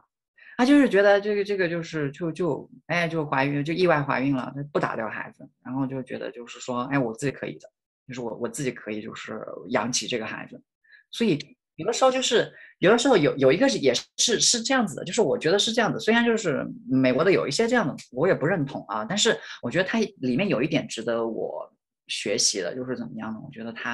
啊，它是一种就是这种个体的这种独立性，个激发有的时候是因为这样子激发了你的潜能。你说，比如说我们真的是需要靠父母吗？我们真的需要靠他那个资助吗？如果说我们再拼一点，我们会不会就是说，就是呃，把把自己的这个生活打更打理一点？我们是不会会不会就是说也可以过下去？就是说，所以这个也是我之前我有一个那个在那个我在念研究生的时候也有一个老师，我觉得他就是他就是那种很典型的，他就自己自己带小孩带那带两个小孩，真的他就他他这也是在中国，这也是在。在北京，但是他就能够就是做做到，所以就是说，嗯，说的是超人妈妈，就是所以有的时候就是我们就是说，如果说把一些这样的能动性的东西调动起来，可能就是说，啊，我们把自己的一种就是说你要的生活，或者说你要的你要做什么，你把它就强调你你你你的这个就是说个体的这个主导性的时候，可能会提高你的一些效率，提高你的这个就是能力。提高你做事情的这个，就是说，呃，各种态度，甚至是，所以就是我觉得很大一定程度上来说，是我们啊可以尝试做一定的转变，比如说跟父母之间这种关系，对吧？像是我爸妈其实也有时候也抱怨这个，他说：“哎，你为什么就是说不受我们资助？就是，但是当时特别是呃在那个留学，呃，当时我就想，甚至我是那个我创业的时候还借了。”借了两万块钱，当时我想我在那个呃出国之前，我还想把这还给他们，然后我就被我妈骂了一顿，就然后就其实我觉得可能有的时候也做的太过了一点，就是可能的确，嗯，有的时候也这也是一种亲情之间这种纽带，对吧？但是我是尽量的是怎么样呢？是保持自己的一种独立性，因为我觉得如果说你伸手要了一次，你可能就会。生第二次，你们生第三次，所以就是我是那种非常独立型的这种人格，就是我，呃，我可能就是说我一个人自己住在一个就是 apartment 里面，我不会觉得很孤单，即便是像新冠这种，因为我有很多活动，我也我也保持自己的一种就是 occupied 这种不断的忙碌的一个状态。然后就是这样，就是所以，但是这个也看人的性格吧。有的人经常会觉得我像打了鸡血一样，就是经常有很多能量 没有没有释放一样，就是也看也看，就是可能也是跟我自己的这种性格相关。但是，嗯，我觉得可能也是因为我的一种对于这种独立性的追求吧。但是我感觉在美国这边的美国这边的孩子也是一样的，就是他们可能比如说他们大学毕业之后，也不会说是就是我还可以回个家。在家住一段时间，他他没有这种感觉，就是不没有这种概念，就是他不会说是我在我再回一个我再回个家去去蹲一段时间，他们大部分都还是需要你去独立的，特别是爸妈他也有这种要求，爸妈有这种期许，就觉得你读完大学我送你读完大学了，你还要来就是还要来回家那个蹭 蹭蹭饭的话，那就 有点那个有点过分的那种感觉，所以就是。也是保持这个，我可能就是说也会呃，在这个美国生活呢，觉得他们好的地方，我还是会去就是说吸纳的。就是当然不好的地方，我也还是会有时候觉得，哎呀，这个比如说 有的时候关于那种对新冠的这种看法，对吧？就是我也会排斥。但是有他们好的一些方面的话，我还是会去啊，就是尽量的去就是说学习。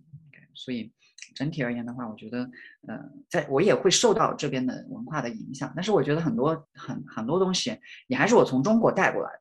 那时候在中国就有一些这样的一些啊想法或怎么样的，包括我的整个的这个我的求学的经历，就是我跟爸妈之间就本身就有一定这样的，就是说不是过度的连接的。比如说我我我，你比如说我我我来自农村嘛，我小时候就是你看，然后我到其实我在那个。上高中的时候，你像就到城里面，其实都是我第一次，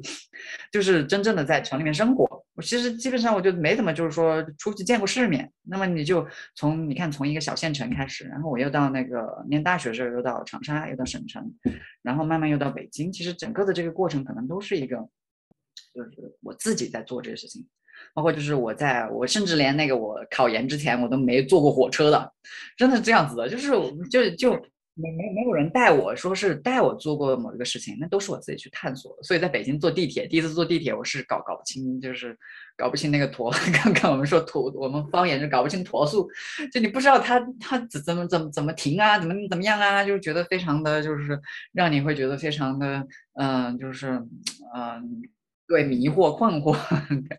所以这也是一个，我觉得因为我可能因为不断的经历的这这些东西要。因为那些东西都要自己去处理，对吧？比如说你要你我的这个城市化的过程，对吧？就是我怎么样，就是到城市的生活，这也是一个不断的一个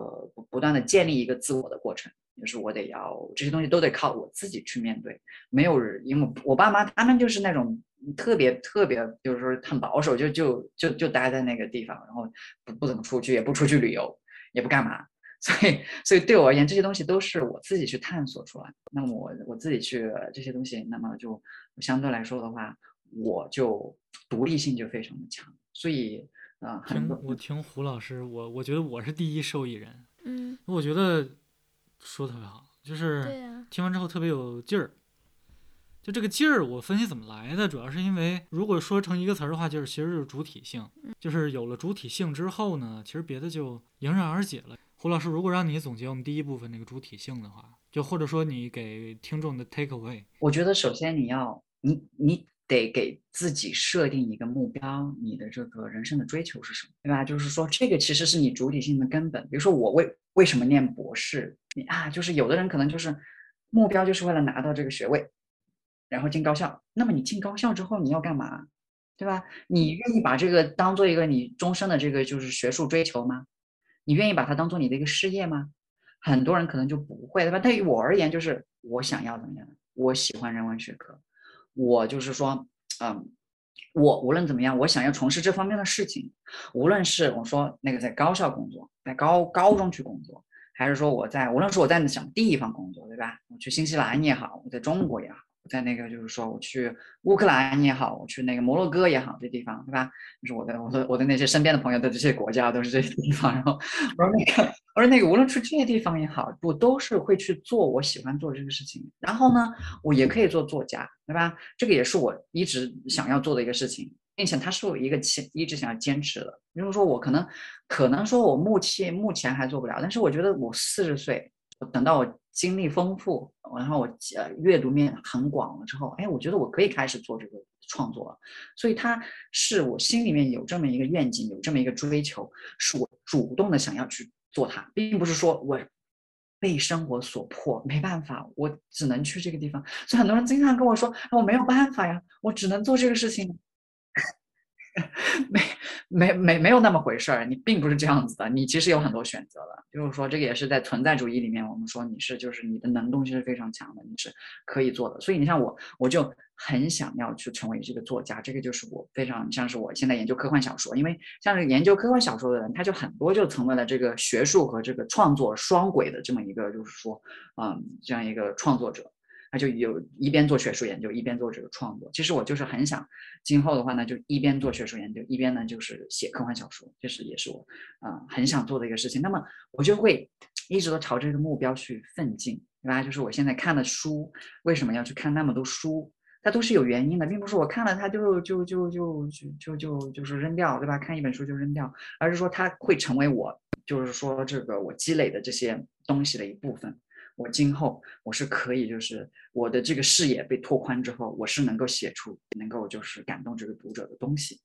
所以就是这个是我觉得，嗯，整个的这个主体性和能动性，你就是你得要啊，充分的有一个目标。然后呢，你有这个目标，你不能是空想，对吧？你空想，因为你空想之后，你就你就你就没了，对吧？你就可能这个，因为你就觉得你离这个目标越来越远了，那你就。慢慢的就淡忘它了，这就是我们所说的，就是说我们啊哈以前有很大的梦想，对吧？你现在就是说你这个梦想慢慢就没了，你想说为 这个？我觉得大部分是借口吧。对对，大部分就是可能就大家就觉得这个实现不了了，所以我觉得呃，我觉得在美国，我觉得有一个有一个他们影响我的一个我觉得非常好的一点就是他他的那种他们比较。用用我们就传统的话来说，就比较生猛一点，就是他们会觉得有些事情他是可以做做到的，就他们乐观，很乐观。但是就是可能过度的乐观就会造成一些不好的影响，对吧？比如说新冠时期的这种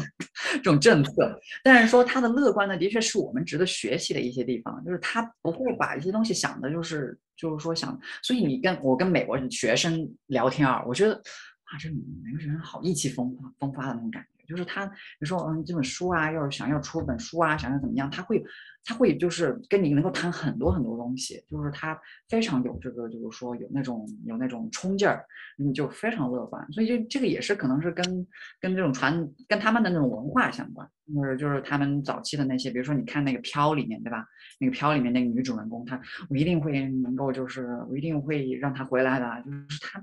她有那种就是无论你发生一个什么事情，她就很快的就是能够。能够复原，就是它那个 resilience，我们知道英文里面叫做 resilience，就是那种我们说用中文怎么说？哎呀，抗性。对对，那种就是说它的那种坚韧，嗯，能够对那种坚韧性非常的非常的强，就是它抗打压的能力，对抗打压应该是这个抗打压的能力特别强，就是你稍微泼几盆水，它它没啥事儿。包括连他们那种就是有的时候，比如说淋雨啊什么的，他他真就就可以看得出来，他就对着一些这种小的事情啊，他不是特别的那种。我们说心大嘛，美国人心大，就是可能是这个原因。所以就是呃，这他不好的一方面就是他可能会呃，就是比如说面对新冠这种事情，他可能就处理不好。但是呢，就是他在好的方面，就是他能够增加这个人的这种冲劲，因为你对什么东西你是。保持一个乐观的东西去看的，你对对你这个视角，那么你就会自己去发挥自己的这种就是主观的这种能动性，对吧？你就会去想，我能够做成这件事情，我肯定能够做成。这。有的时候你说美国人傻，其实就是说他那种傻劲儿，有的时候他就是就是他一些智慧的这种源泉，就是他的他把一些，比如说有些，比如说在考试的时候啊，呃，但不是说所有的美国人都不作弊，也有，但是呢，他不会的那个题他就不答。他那个选择题，就是 那你选一个，我说就很生气，我就你至少选一个吧，就是那个就是你不会那几个你就不答，你就猜一个也没事儿啊，就是不会扣你分，所以所以就是有些他真的就他他连那个试都不会试，所以有的时候就是他的那种就是那种那种心态也是一种就是这种大大咧咧的这种心态，就是那种就是反正就是说反正能过去的，对吧？所以这个也是。呃，这个也是我觉得，就是从他们身上我所看到的一些闪光的地方，就是，嗯，你能够，你能够去，就是能够用比较积极乐观的这个心态去面对一些事情。那就是说，嗯，就是我们也要，当然我们也要不要变得像他们一样，就不会就考虑新冠这种问题，就就有些事情该谨慎的时候还是谨慎，对吧？所以我就是经常在平衡自己的一些这种，就是说。我自己的勇敢和这个就是说细致，然后我觉得就是以一个一句话怎么说呢？就是说我们说就是说，呃，胆大心细。这个就当你如果能够融合这两种力量，对吧？你既要有这个胆子比较大，对吧？我就是说我要闯进，有这个冲劲闯进，但是呢，我也要能够心细，我要细致的做一些事情。所以，嗯，发现就是说，我们说保持这个能动性啊，就是他要你要去锤炼自己的一些品质，你要把自己的一些这种就是说啊这样的能力去提升，有的时候也是呃一个一个过程，它也是需要一个过程的。我想说，我觉得胡老师是一个持续的一个思考者吧。就是你，我觉得你能给大家带来的是什么事儿，其实都可以想，都可以思考。对，敢于去相信，就是很就比如说，就就很简单，我买什么东西，然后我种什么花，这个时间我要思考一下。我觉得这一点是需要，是值得我们很多人学习的。很多人就会说，这个事情我懒得想，我就我就不做了吧。对，但他省下来的时间干嘛了呢？省下来时间大部分都是看，就是刷手机了。因为我有我认识的一些人，就如包括我的家人。如果给他十天的假期，就是你不需要工作，你也不需要干嘛，这十天给他，他是不知道要自己要干什么的，就是他没有办法安排好自己的。这就属于一种消费主义、资本主义下的一个产物嘛，就是他除了那个班儿，嗯嗯嗯，他不知道他这时间干嘛。对对，所以我我也经历过，就是我去年的半年，今年上半年这半年是坐班的这样的一个时这么一个经历。就是每天早上固定点的时间去，然后晚上固定点时间回家。我也觉得大部分人就是一个，一个上班的机器，就像一个傀儡一样，我感觉，就是我我觉得特别痛苦，也特别难受。那我不知道他们自己有什么感觉。对，这个就在可能在马克思就这个理念理理念里面，就是说你是跟这个你的劳动是异化的，就在资本在资本主义的这个概念里面，就是你只有你有用的那一部分，你的哪一部分器官 有用的那部分器官，比如说脑袋。比如说你的声音，比如说为什么说我们说，比如说像日本，你们说声优对吧？就是你那声音特别好听，那么你就可以卖你的声音对吧？比如说就是啊，包括这个网红对吧？你长得特别好看的，那么你就卖你的这个脸。所以其实这就是我们说的一种异化。那么我们在这样的一个异化的社会，它只看到就是资本只看到你的某一面。那么我们如何培养就是马克思定义下的一个 all-rounded personality，就是一个全面的灵魂？那就是我们是需要自己去解放自己的。对吧？你不能靠这个，就是这个制度去解放你，你得自己自己去解放自己。他就是说，你可以，你没错，你可以就是给出一部分你的时间，你去就是说啊，就是去去去做这个 day job。对，但是你得要最后要找到一些方法，把你的一些就是说，把你的这个 personality 变成，你不要把它变成扁平化，对吧？所以你像最近看的这个马尔库斯的那本书，就是 One Dimensional Man，就是你成为一个一元的人。对单向度的一个人，但你就是你得要丰富自己，你要让自己变得这个丰满。你要就是呃单向度的人，他容易怎么样呢？就是你就特别容易抗挫败能力就特别弱，对吧？因为你因为你的这个就是说人是单维的。你想，你就是说，你推一吹就倒，对吧？所以我们说，呃，讲讲到这些，你看，就是我可能就觉得啊，我好像是从从小就是说，或或者说从小就好像是天之骄子一样，对吧？就是你过得好像不顺风顺水，其实不完全不是这样子的。因为我就是那个，我觉得我的抗挫败能力是非常强的。你像我高考是考了两次的。并且是第二次依然没有，就是上到我非常理想的学校，对吧？然后比如说那个创业之后，你们是其实是当时也是一种以失败的告终的。然后我就想着，你想这事情它并不是一件非常很很就是说那个就是能够让你觉得你你非常给你自信的事情，对吧？但是我觉得就是说我的，因为我自己通过我的这种对自己人格的培养，我觉得就是。呃，是一种非常全面的人格。那么你稍微的这种就是对我的否定，对吧？就是其实并不是说一个什么什么就是很大的事儿。其实有的时候，比如说你对于某一个人，比如说你说我说一一元的人，你稍微否定一下你做的这个工作，你就觉得哎，我的人生怎么了？我的我的我的，我就就觉得好像自己就是什么都不是了，对吧？但是你当你就是当你如果说你很全面，你。被否定一下没有关系啊，我其实我这个人还是我自己啊，就是我不是一个你，就是你这个公司的机器，对吧？就是我在你公司我尽心尽力，但是我在我的家里面我是我，对吧？所以就是说，很多时候就是因为我们呃缺缺乏这种就是说对自己这种全面人格的培养，以至于我们的抗挫败能力变得很弱。并且也跟我们的教育有关系，我觉得有的时候，对吧？就是说这个从小可能就没办没有去培养这个韧性，这种就是说这种可能总觉得怎么样呢？哎，这个事情过了以后，你就可以啊高枕无忧了。比如说，哎，对对对，高考 高考过后。对，就 好像就是经历了某一个阶段，你的人生会非常的不一样。然后你就，比如说你上了高中，你就怎么怎么样了；你上了大学，你就怎么怎么样了，就是这种感觉。但其实不会，对。你看，我我打个比方，我们这边的老师，这些个大学里面的教授，有一个七十多了他才评上教授，但是他一直在做这个事情啊。那个老师就是特别有意思，他就是曾经，他是一个人类学家。就是他是曾经人类学家和语言学家，他是曾经在一个部落生活四年，完全与世隔绝，就是像这样子。所以你像这样子，他是把自己的这个东西当做一个事业，所以他即便是到七十多了，他还在做这个事情。No，我不要停，我要专注于我的事业。他所以他最后是出了，最后出了好几本书之后，他就哎就评上教授了。最后有，所以所以就是整个真的就是我们说的，你要不断的有这个热爱，投身其中才行。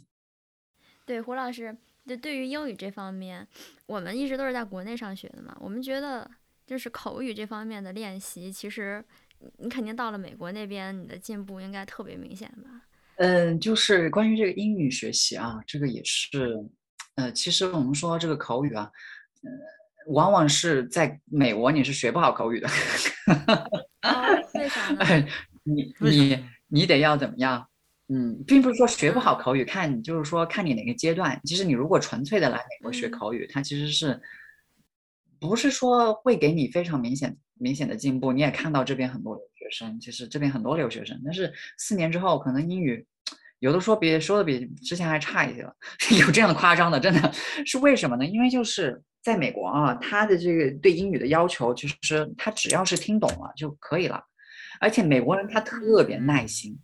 你给他说，你结结巴巴，啊啊啊啊啊，你讲一讲一大堆，他一直在那等。所以就是说，你没有那个，你如果对自己的那个口语没什么要求，甚至我跟你说，荒唐到一个什么程度啊？就是有一些，比如说你在那个大学里面，大学里面上课的教授，中中国的一些教授，他可能自身英文真的，嗯，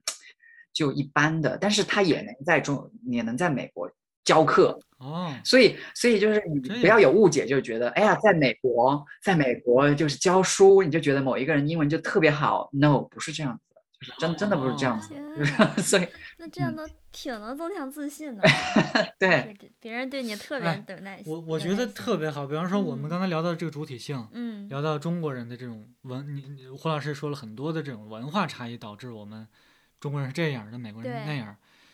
所以你要找一个朋友来，比方说美国朋友来，我们聊聊这个问题。嗯，你直接听当事人，美国文化下长大的人，他怎么看中国人这个？我们说的一系列问题，其实会帮助会非常之大。嗯嗯，对。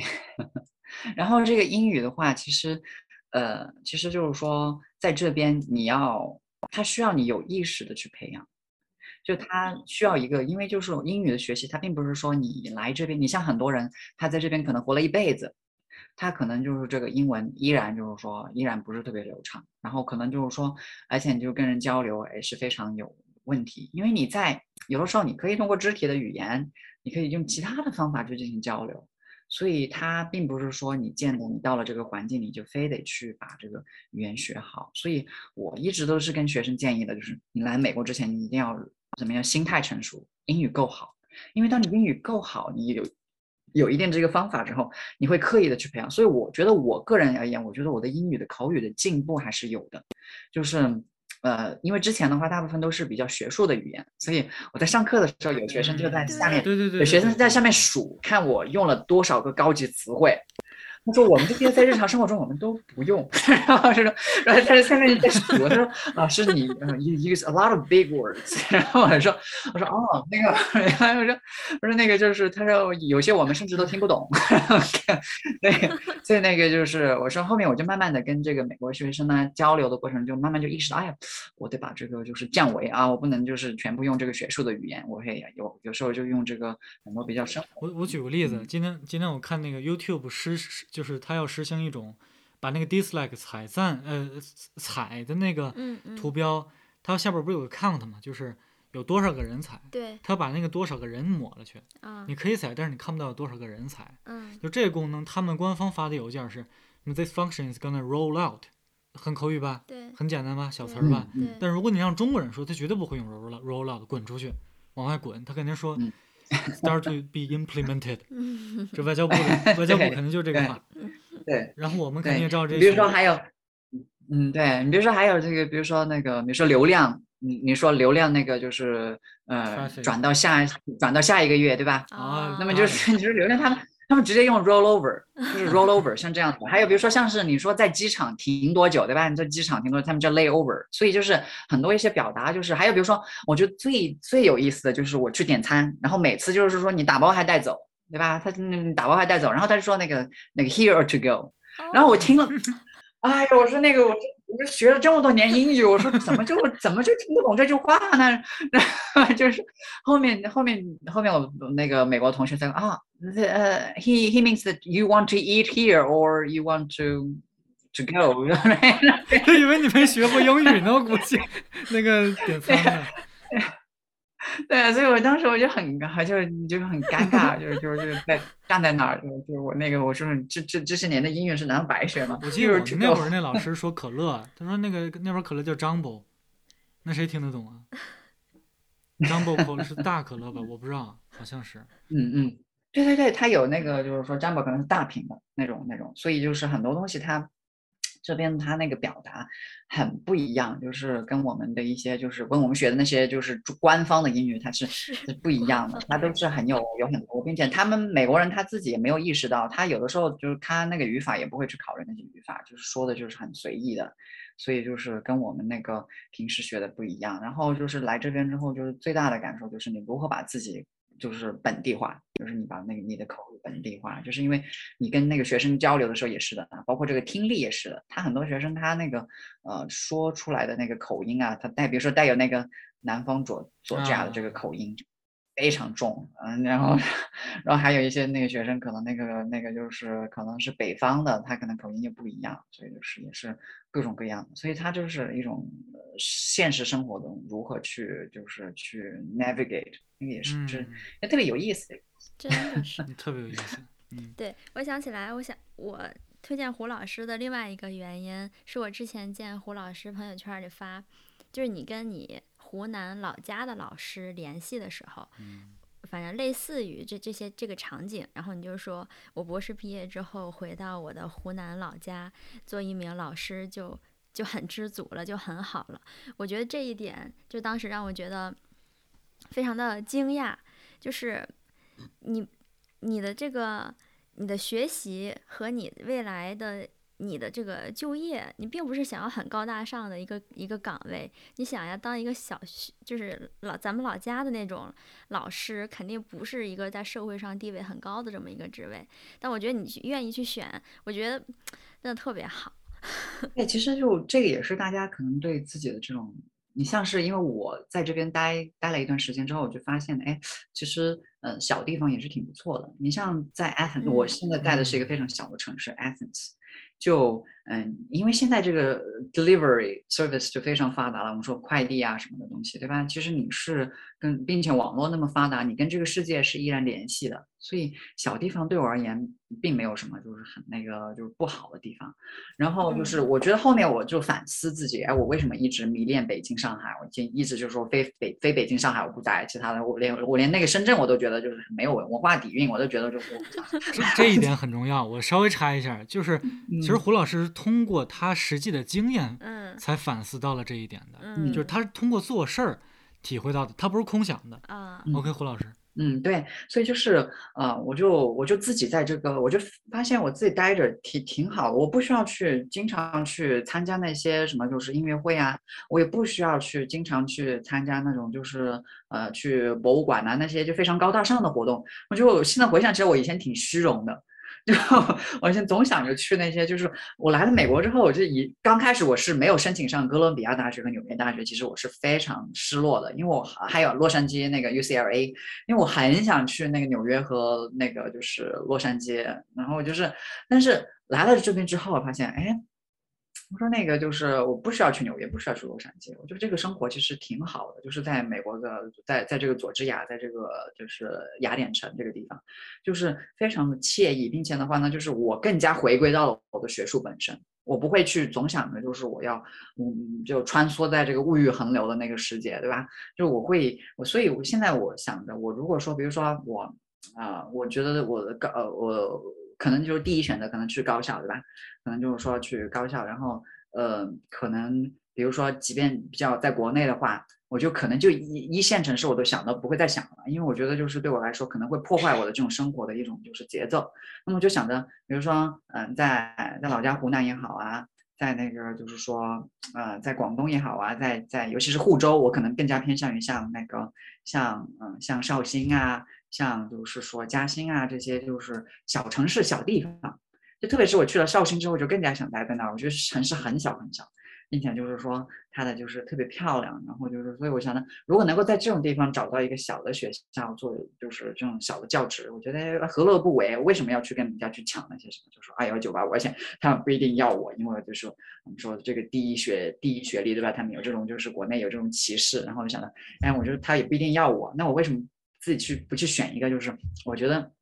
小一点的城市，小一点的大学，然后呢，我做自己喜欢做的事情，而不是我为了去迎合这个，就是说大家觉得某一个学历的这种高低，某一个大学的这种好坏，对吧？所以就是啊，我想着我可以，我可以是在就是在在中国的这种就是说小城市的小大学，对吧？也可以是什么？也可以是在美国这边的这些小城市小大学，也可以，对吧？就是比如说像 Athens，就是在佐治亚有很多这样的小大学，就不知名的。就真的是很不知名的，就是，但是他就是说，你你就不知名的大学就一定差吗？不见得，对吧？然后也可以像我另外一个在新西兰的朋友，他就说那个在新西兰很需要这个，就是说引引进外来的人才。我说，哎，那我去新西兰也蛮好的。还有比如说像那个像像是摩洛哥，我跟我那个摩洛哥的，就是我那个盲人那个那个同学，他。他就是他是摩洛哥来的，我说这地方他也有教职啊，对吧？就是，所以我给自己就是觉得我不要给自己设定一个限制，因为当你的经历越来越丰富的时候，你发现你写你不是死死的缠在某一个东西上面，你当你打破这个就是框架之后，发现你有很多可，嗯，你有很多空间，并且你会从中受益，就是你会从中会觉得，哦，这个世界原来是可以是这样子的。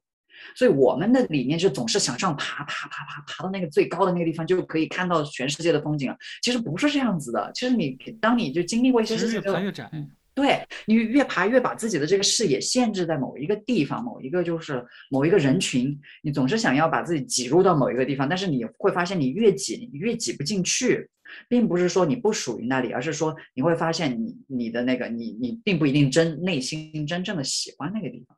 所以就是，我觉得对我而言，我就是会想要，嗯，去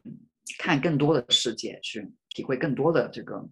啊，就是说，呃，文化和这个就是不同的这个呃生活。所以这个对我而言也是一个，就是我一直保持的一个理念，我保持一个开放的心态，并不是说我也因此而就是说。呃，因此不去投这个，比如说二幺幺九八五的学校，而是说，如果说，比如说他需要某一个就是英语专业，他需要某一个文学类的老师，哎，那也可以啊，对吧？如果他如果他愿意要我，哎，如果我我就是我也刚好是就是这个计划刚好是回国，哎，那也行啊，对吧？所以我何乐而不为？就是你不要把自己非得要去上好的，或者说是你把你首先就把你自己有这个歧视链之后，你就你自己就产生了这个，就是你对自己就你首先作用的到的就是自己。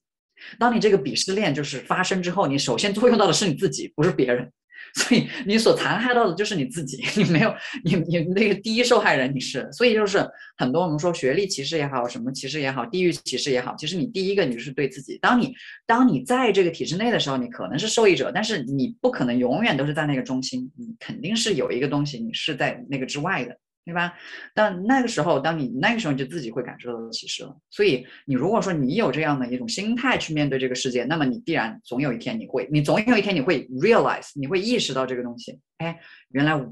别人也可以歧视到我。因为你没办法把自己打造成一个完美的一个，就是说完美的学历、完美的这个你，因为你总有那些东西你是不符合、不符合这个主流的。而且，即便你是完全符合这个东西，你会发现你的人生是活的是非是非常梦幻的，是非常虚假的。因为这个世界还有很多在是，在这个就是说，在那个就是你所谓的那个最佳状态之外的东西，对吧？我们说，即便是你把所有的你的学历打造成清华、清华、清华，但是。他他你你总有其他的东西，对吧？所以就是我们说，呃，我们说，我觉得我我其实我很庆幸我没有那个怎么样的，我没有就所有的学历都是都是那个什么，就二幺幺九八五。我其实很庆幸这个东西，就是我，你像我在语言大学也不是说二幺幺九八五，对吧？虽然说是也是一个教育部直属的，但是，嗯，但是它也不是二幺幺九八五，对吧？我来这边，我虽然说 UGA 是前五十名，美国前五十，但是它也不是说一个就是。呃，私立藤校，它是公立藤校，当然它是所谓的那个，就是，所以它也不是一个站在一个非常的那个，就是一个局限的一个空间范围内的东西。所以你像是我就发现啊，其实很多可能对于一些你像在这边的一些老师，可能完全藤校背景的，就是从本科到博士的，一直以直线式的藤校，他反倒是最后怎么样呢？他那个七七八十岁，可能他那个科研的成果可能反倒不是那么多。可能因为就是有一个这样的一个保护在里面，可能就是没有一种动力了那种感觉。所以对我而言呢，就是所有的这个，你不要把自己，就是你首先不要歧视自己，你你不要内化一种歧视链，你不要把东西内化，就这个就是对你自己最好的保护。因为你当你工作之后，当你就是当你到其他地方之后，你会发现他那个选择太多了，并不是说绝对的别人选择你，你也是有选择余地的，你也是有选择空间的。所以就特别是在进入工作市场之后啊，就是我觉得我就我意识到最大的一点就是这个选择它绝对是双向的。它并不是说，就是说，呃，即便是你的这个条件，我们说的就是在在我们现在的这个话语里面再差，对吧？但是其实你也有也是有这个主动权，也是有这个能能动性的，只不过是看你自己如何去如何去，就是说调节这些东西。但是很多人可能就意识不到这一点，因为你已经内化了那个那个东西，对吧？你像是我，如果我内化了那个就是说鄙视链的话，那我就不用考研究生了。对，我已经，我我已经是处在这个，因为我在我我的本科学校的话，虽然我们也是在我们省内是就是现在也是升为一本了，但是可能在别人看来是一个不知名的学校，对吧？那就是说，但是对我而言，我没有把自己就是我首先我没有歧视自己，我没有觉得就是我来自一个不知名的高校我就低人一等怎么样，所以我没有内化这个歧视链，所以我也没有去非得要去考一个二幺幺九八五的那个研究生。对吧？所以最后我也顺利考虑是考考上了研究生。我也许我非得要去考某一个九八五的学校，我还没考上呢，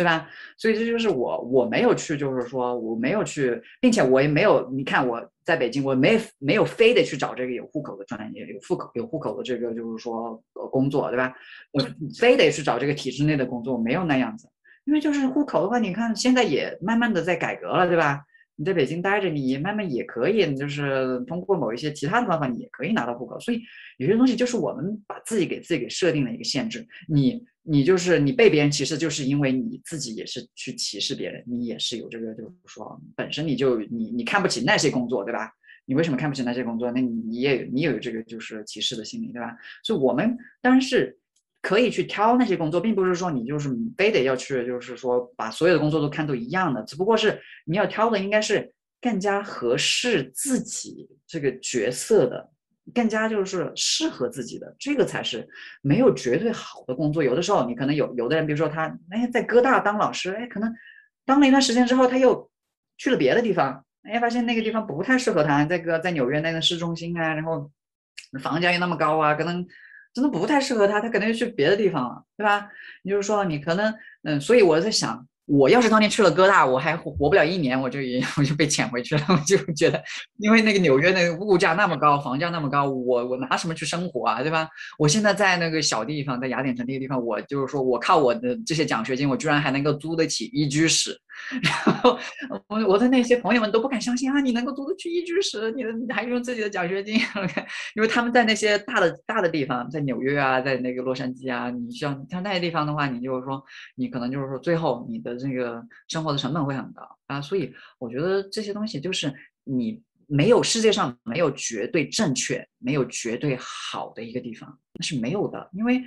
它只有你自己舒适、自己，并且就是说对自身的这个发展呢，对自身的这个潜力的这个挖掘都好的那个地方，那才是最好的呀，对吧？所以很多人就是只关注我，哎，年薪，哎呀，那个就是说多少万，哎呀。呃，跑到去深圳，深圳中学年薪三十万，那为什么不去深圳中学呢？对吧？这个怎么说？我说那个，我说我也许去教中学以后，我就是说我我那个在我不喜欢深圳这个城市呢，或者说我也许我就是说我也许我也许就是在那里不适应呢，对吧？所以你要去先考察一下，对吧？比如说你去考察一下这个城市，考察一下它的那个就是教学的这个制度，对吧？你就是说你看一下它到底好不好。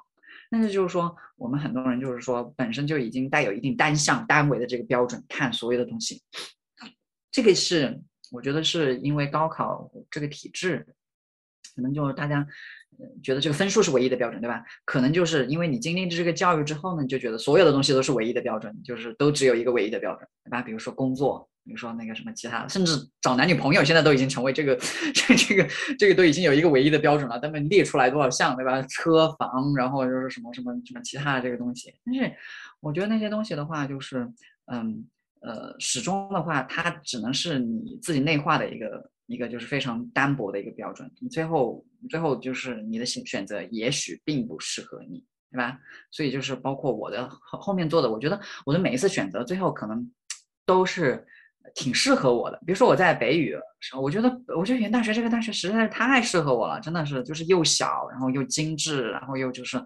呃，各方面都就是说全面的适合我，所以我在北语过的三年是我最幸福的，我觉得就是真的特特别幸福。然后，然后这边来佐治亚之后，我觉得也是的，就是佐治亚这个大学特别漂亮。然后就是虽然在乡下，我们说在乡下，但是乡下真的很适合我，所以，所以我就是每一次呢，就是需要一定的调整自我，并且呢，调整自己的这个期许，并且呢，就是嗯，去开阔自己的视野，去接纳。一些你所就是你所面对的一些东西，不要总是去把一些东西，把你的一些东西去强加在上面。你要跟这个我们说的，就像打太极一样，你跟这个你的人生是那样子的。你就是你不是说非得要我自己完全的主观能能动性，那就是像当年那些哲学家们，就是他们就觉得这个就是说这个主观能动性是人绝对的一个东西，但是他会把自己搞得很痛苦的。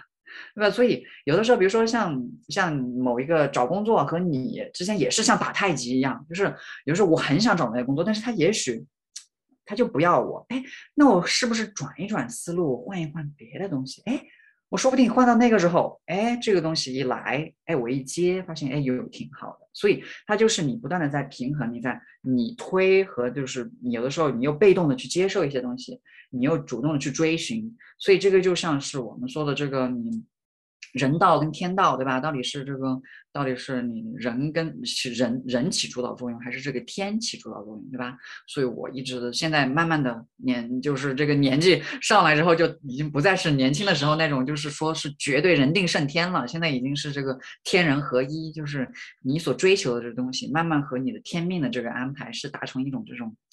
慢慢的一种就是动态的一种就是妥协和一种就是相互之间的一种就是 play，我们说的一种就是呃我们说的这种就是像耍太极一样的，就是你来我去那种感觉，就是不一定非得是我要去创一番事业，而是说哎这个我去求这个东西，然后呢发现哎刚好有这个机会，哎我也去做这个东西，然后呢提供了什么条件，哎我去做，哎说不定就做成了。所以就是，嗯，我们说就是在这个处事方面啊，这也是我慢慢的形成一定的自己的一种处事的一种原则，就是你要你要实现这种你的一种自我和你环境的统一，就不要再是一种绝对的非得要去做一个什么事情，那都是年轻的时候就是 年少轻狂的时候可能会有那种感觉，但是现在慢慢的就是，嗯，我想补充一下。我想说，就是根据胡老师，就是今天这两个小时跟咱们讲，我觉得人保证自己每天的阅读时间真的很重要，因为我觉得很多是很多思考都是从阅读和人的经历当中来的。如果我们大家每天如果不知道自己要做什么事情，我觉得就就是阅读，我觉得应该会非常的好，会对我们每个人都有帮助。就我觉得看电影啊，就是看这些视频做不到，只有自己去读，自己去理解才可以。对，我觉得王老师这个说的太好了，就是这个阅读真的，真的就是因为我自己是有切身体会的，就是我以前是我在我在念大学之前，我是不读不不怎么读这些就是书的啊，我都是都是理科生嘛，这就是解题。但是我真正就是开始读书是我在因为念英文专业，你得念英文原著，然后看，然后就是说到开始念那个原著就就停不下来了。就就你就一直读下去，一直读下去，一直读，然后越读越起劲儿，然后就就就是你读着读着就发现你停不下来。你就是说，因为你他培养你的一种就是我们说 intellectual curiosity，就是你的一种就是对这种知识的渴求，你会很想要了解这个世界，很想要了解别人对对某些东西的看法。然后，因为你其实读书就是一个沟通的过程，因为我们的生活缺乏一种沟通，很少我们会去讨论严肃的话题，除了课堂上，嗯，课堂上有的时候还不讨论严肃的话题了。现在，所以我们这个书里面的话，大家就会去讨论一些比较严肃的话题。那么我们对这些话题，就是说，呃，你就不断的激发你的一些想法。比如说，你说我刚才说的那些东西啊，其实很多都是我读书悟出来的。就是当别人提到某个东西。比如说，呃，很多，嗯，而且的话，他读书其实就是一个对话嘛。你读书的话，也许会激发出你写书的这个兴趣。你写书就是你，你加入到这个对话，就是所以它整个就是一个从你看像西方的这个出版，它从很早就开始，就是它都是一个就是一个对话。你像从柏拉图开始这种哲学，对吧？你像就他到现在，大家都还都还在讨论这些东西。那么就是你在看这书中，你就可以对这些先贤的这些思想啊，你就你就耳目入耳濡目染的就听到，你就大概就知道他在讲什么。所以这个就是你像马克思，我也没读过马克思的那个原著嘛，那个《Capital》，但是他那个就是马尔库斯的一评，哎，我就知道他在讲什么了。比如说他在讲这个呃如何人解放自我，从这个资本世界里面解放出来，其实他就是在讲那个多维的人。那他就是他一评我就明白啊，马克思的这个就是对这个人，嗯，对这个就是说健全的人是怎么样的呢？就是定义的，我就哎我一下就明白了。那么我也引起了我的共鸣，因为这也是我对自己的要求，所以就是。你会把你的这个书本世界和你的现实的世界和从从古至今的世界，所以它就是怎么样呢？我们说读书和旅行，你呃你两个东西对吧？你的身体和灵魂，你得要两个东西，就是说至少一个在这个路上，对吧？对，那么你就是那你在读书的过程中，其实就是你的时空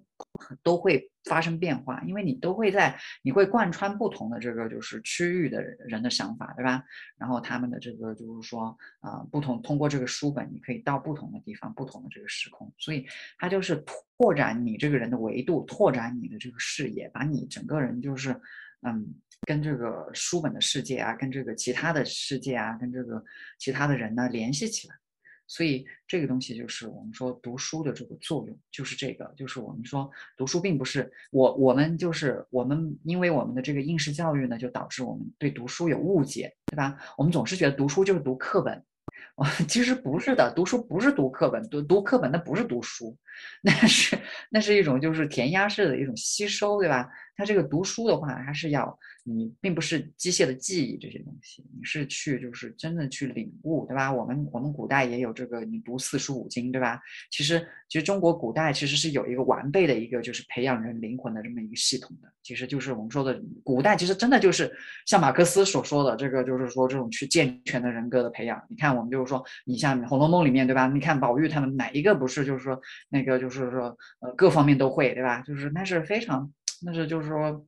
非常健全的人格，对吧？所以就是我们说，我们要把以前的那些就是这种读书的传统，要把它继承起来，对吧？比如说读这些读，无论是中国的还是外国的，我们都得读。所以这个也是我们通过读书，通过就是我们的这种就是说学习，学习不只是学习这个技技术上的知识，更是就是学习其他人的思想。所以这就是。对于这个读书，我觉得你刚才说的真的很好。就读书这个读书这个事情，它是很多人现在不在不再做的事情。大家一看拿拿出手机就是视频游戏，啊，就是对这个视频是有帮助的，它是可以帮助我们。比如说我经常看视频，我经常看视频怎么做菜，怎么种花，怎么 我有一个问题我就要去找视频去解答。我就是这个信息化的时代，它可以帮我们解决很多实际上的问题，但是这些它是。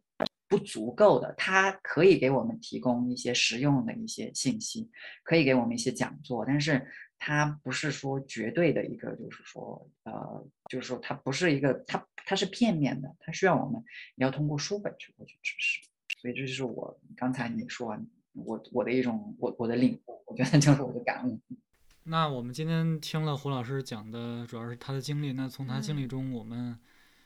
我给我最大印象的还是他的主体性。嗯。嗯，然后这个主体性有不同的方式来呈现。对，开始是这个自己怎么样去研究每天时间的分配，啊，买什么吃的，怎么做，做什么吃的，怎么种花儿，这个房子怎么布置，呃，看起来和博士好像没什么关系，但是，呃，它是作为一个这个主体性的一个局部作为呈现的。然后胡老师又谈到了他。就为什么这个主体性能够抗内卷，或者是抗，就是或者说，我也不知道怎么说，就是一个更加健全的人是怎么样去获得获得他的目标，还有他良好生活的。大呃大体上来是这样。我想插一句，我觉得这就是正常的人，就是我们应该应该怎么样去生活的。对。只不过现在异化了嘛，大家的生活方式。嗯，然后最后。可能有一些读书啊、英文啊、文化的一些内容，嗯，其实都是作为主体性的补充，嗯，反正我觉得这个主线就是这个，对，那也很感谢胡老师，我们和我们分享，对，我们期待后续能能不能更多的获取胡老师的价值啊？对，我觉得有非常多，反正是。我打算就是我们做实侠，因为我之前也采访过两位嘉宾，我我看差不多隔一段时间我们可以再再做一期，就是从另外一些侧面，但主线还是这个主线。嗯。我觉得其实有时候给大家呈现一一遍这个主线或这个主线的布局部是不太够的，那可能我们反反复复的跟大家重复这个事情，肯定是有帮助的。就是因为我说因为我一直觉得，虽然肯定我包括我自己也在那听胡老师刚才说完，就非常有劲儿，嗯，但我很怀疑这个劲儿能持续几天，嗯，因为其实有的时候。我觉得我觉得挺佩服的是胡老师，他的这个自主性特别强，就就特别 resilient，真的就是，可能有的人他带来一一两次打击，他就他就改了，他就哎呀，我还是从众吧，就要不也没办法。但我觉得胡老师他不会这样，就是可能也是他运气比较好，就比方说他两次选择都非常的合适。但是总之，我是觉得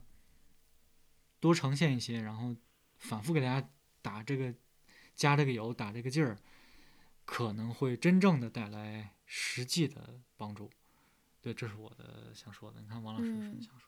我也觉得，我觉得就是我最近最近感觉，我之前一直就是抱怨咱们这个社会不好，这个社会就是内卷。但其实我现在觉得，如果我们能做一些事儿，能。帮着大家返回正常的一个轨道，也是做事，对吧？也是一种做事情。我觉得这不是什么流量，什么都这这个完全不算。我就能够给大家提供一个视野，让他知道哦，看人家还能这么正常生活，为什么我不可以呢？对吧？那如果大家慢慢都变成这个样子了，我觉得我们这个社会又正常起来了。那大家都能很快乐的生活在这个社会里面，干一些好的事情，我觉得这个 真的非常好，很期待有未来这样的一个一个环境。对，嗯，对我也这也是为什么我就是说，呃，也想要呃，就是是加入这一这一期的这个节目的原因，就是因为我听你听王老师说这个，哎，我觉得挺有意义的。它并不是一个什么，就是非常商业化的，所以就是整体而言的话，就是说我们是想要，的确是想要有一个就是呃做一定的这样的，比如说啊尝试去给别人，就并不是说去强势的去改变别人的观点，对吧？而是说就是给别人提供一种这样的可能性。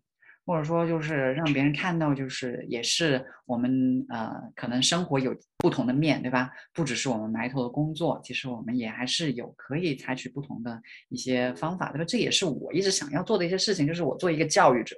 其实初衷就是去教育，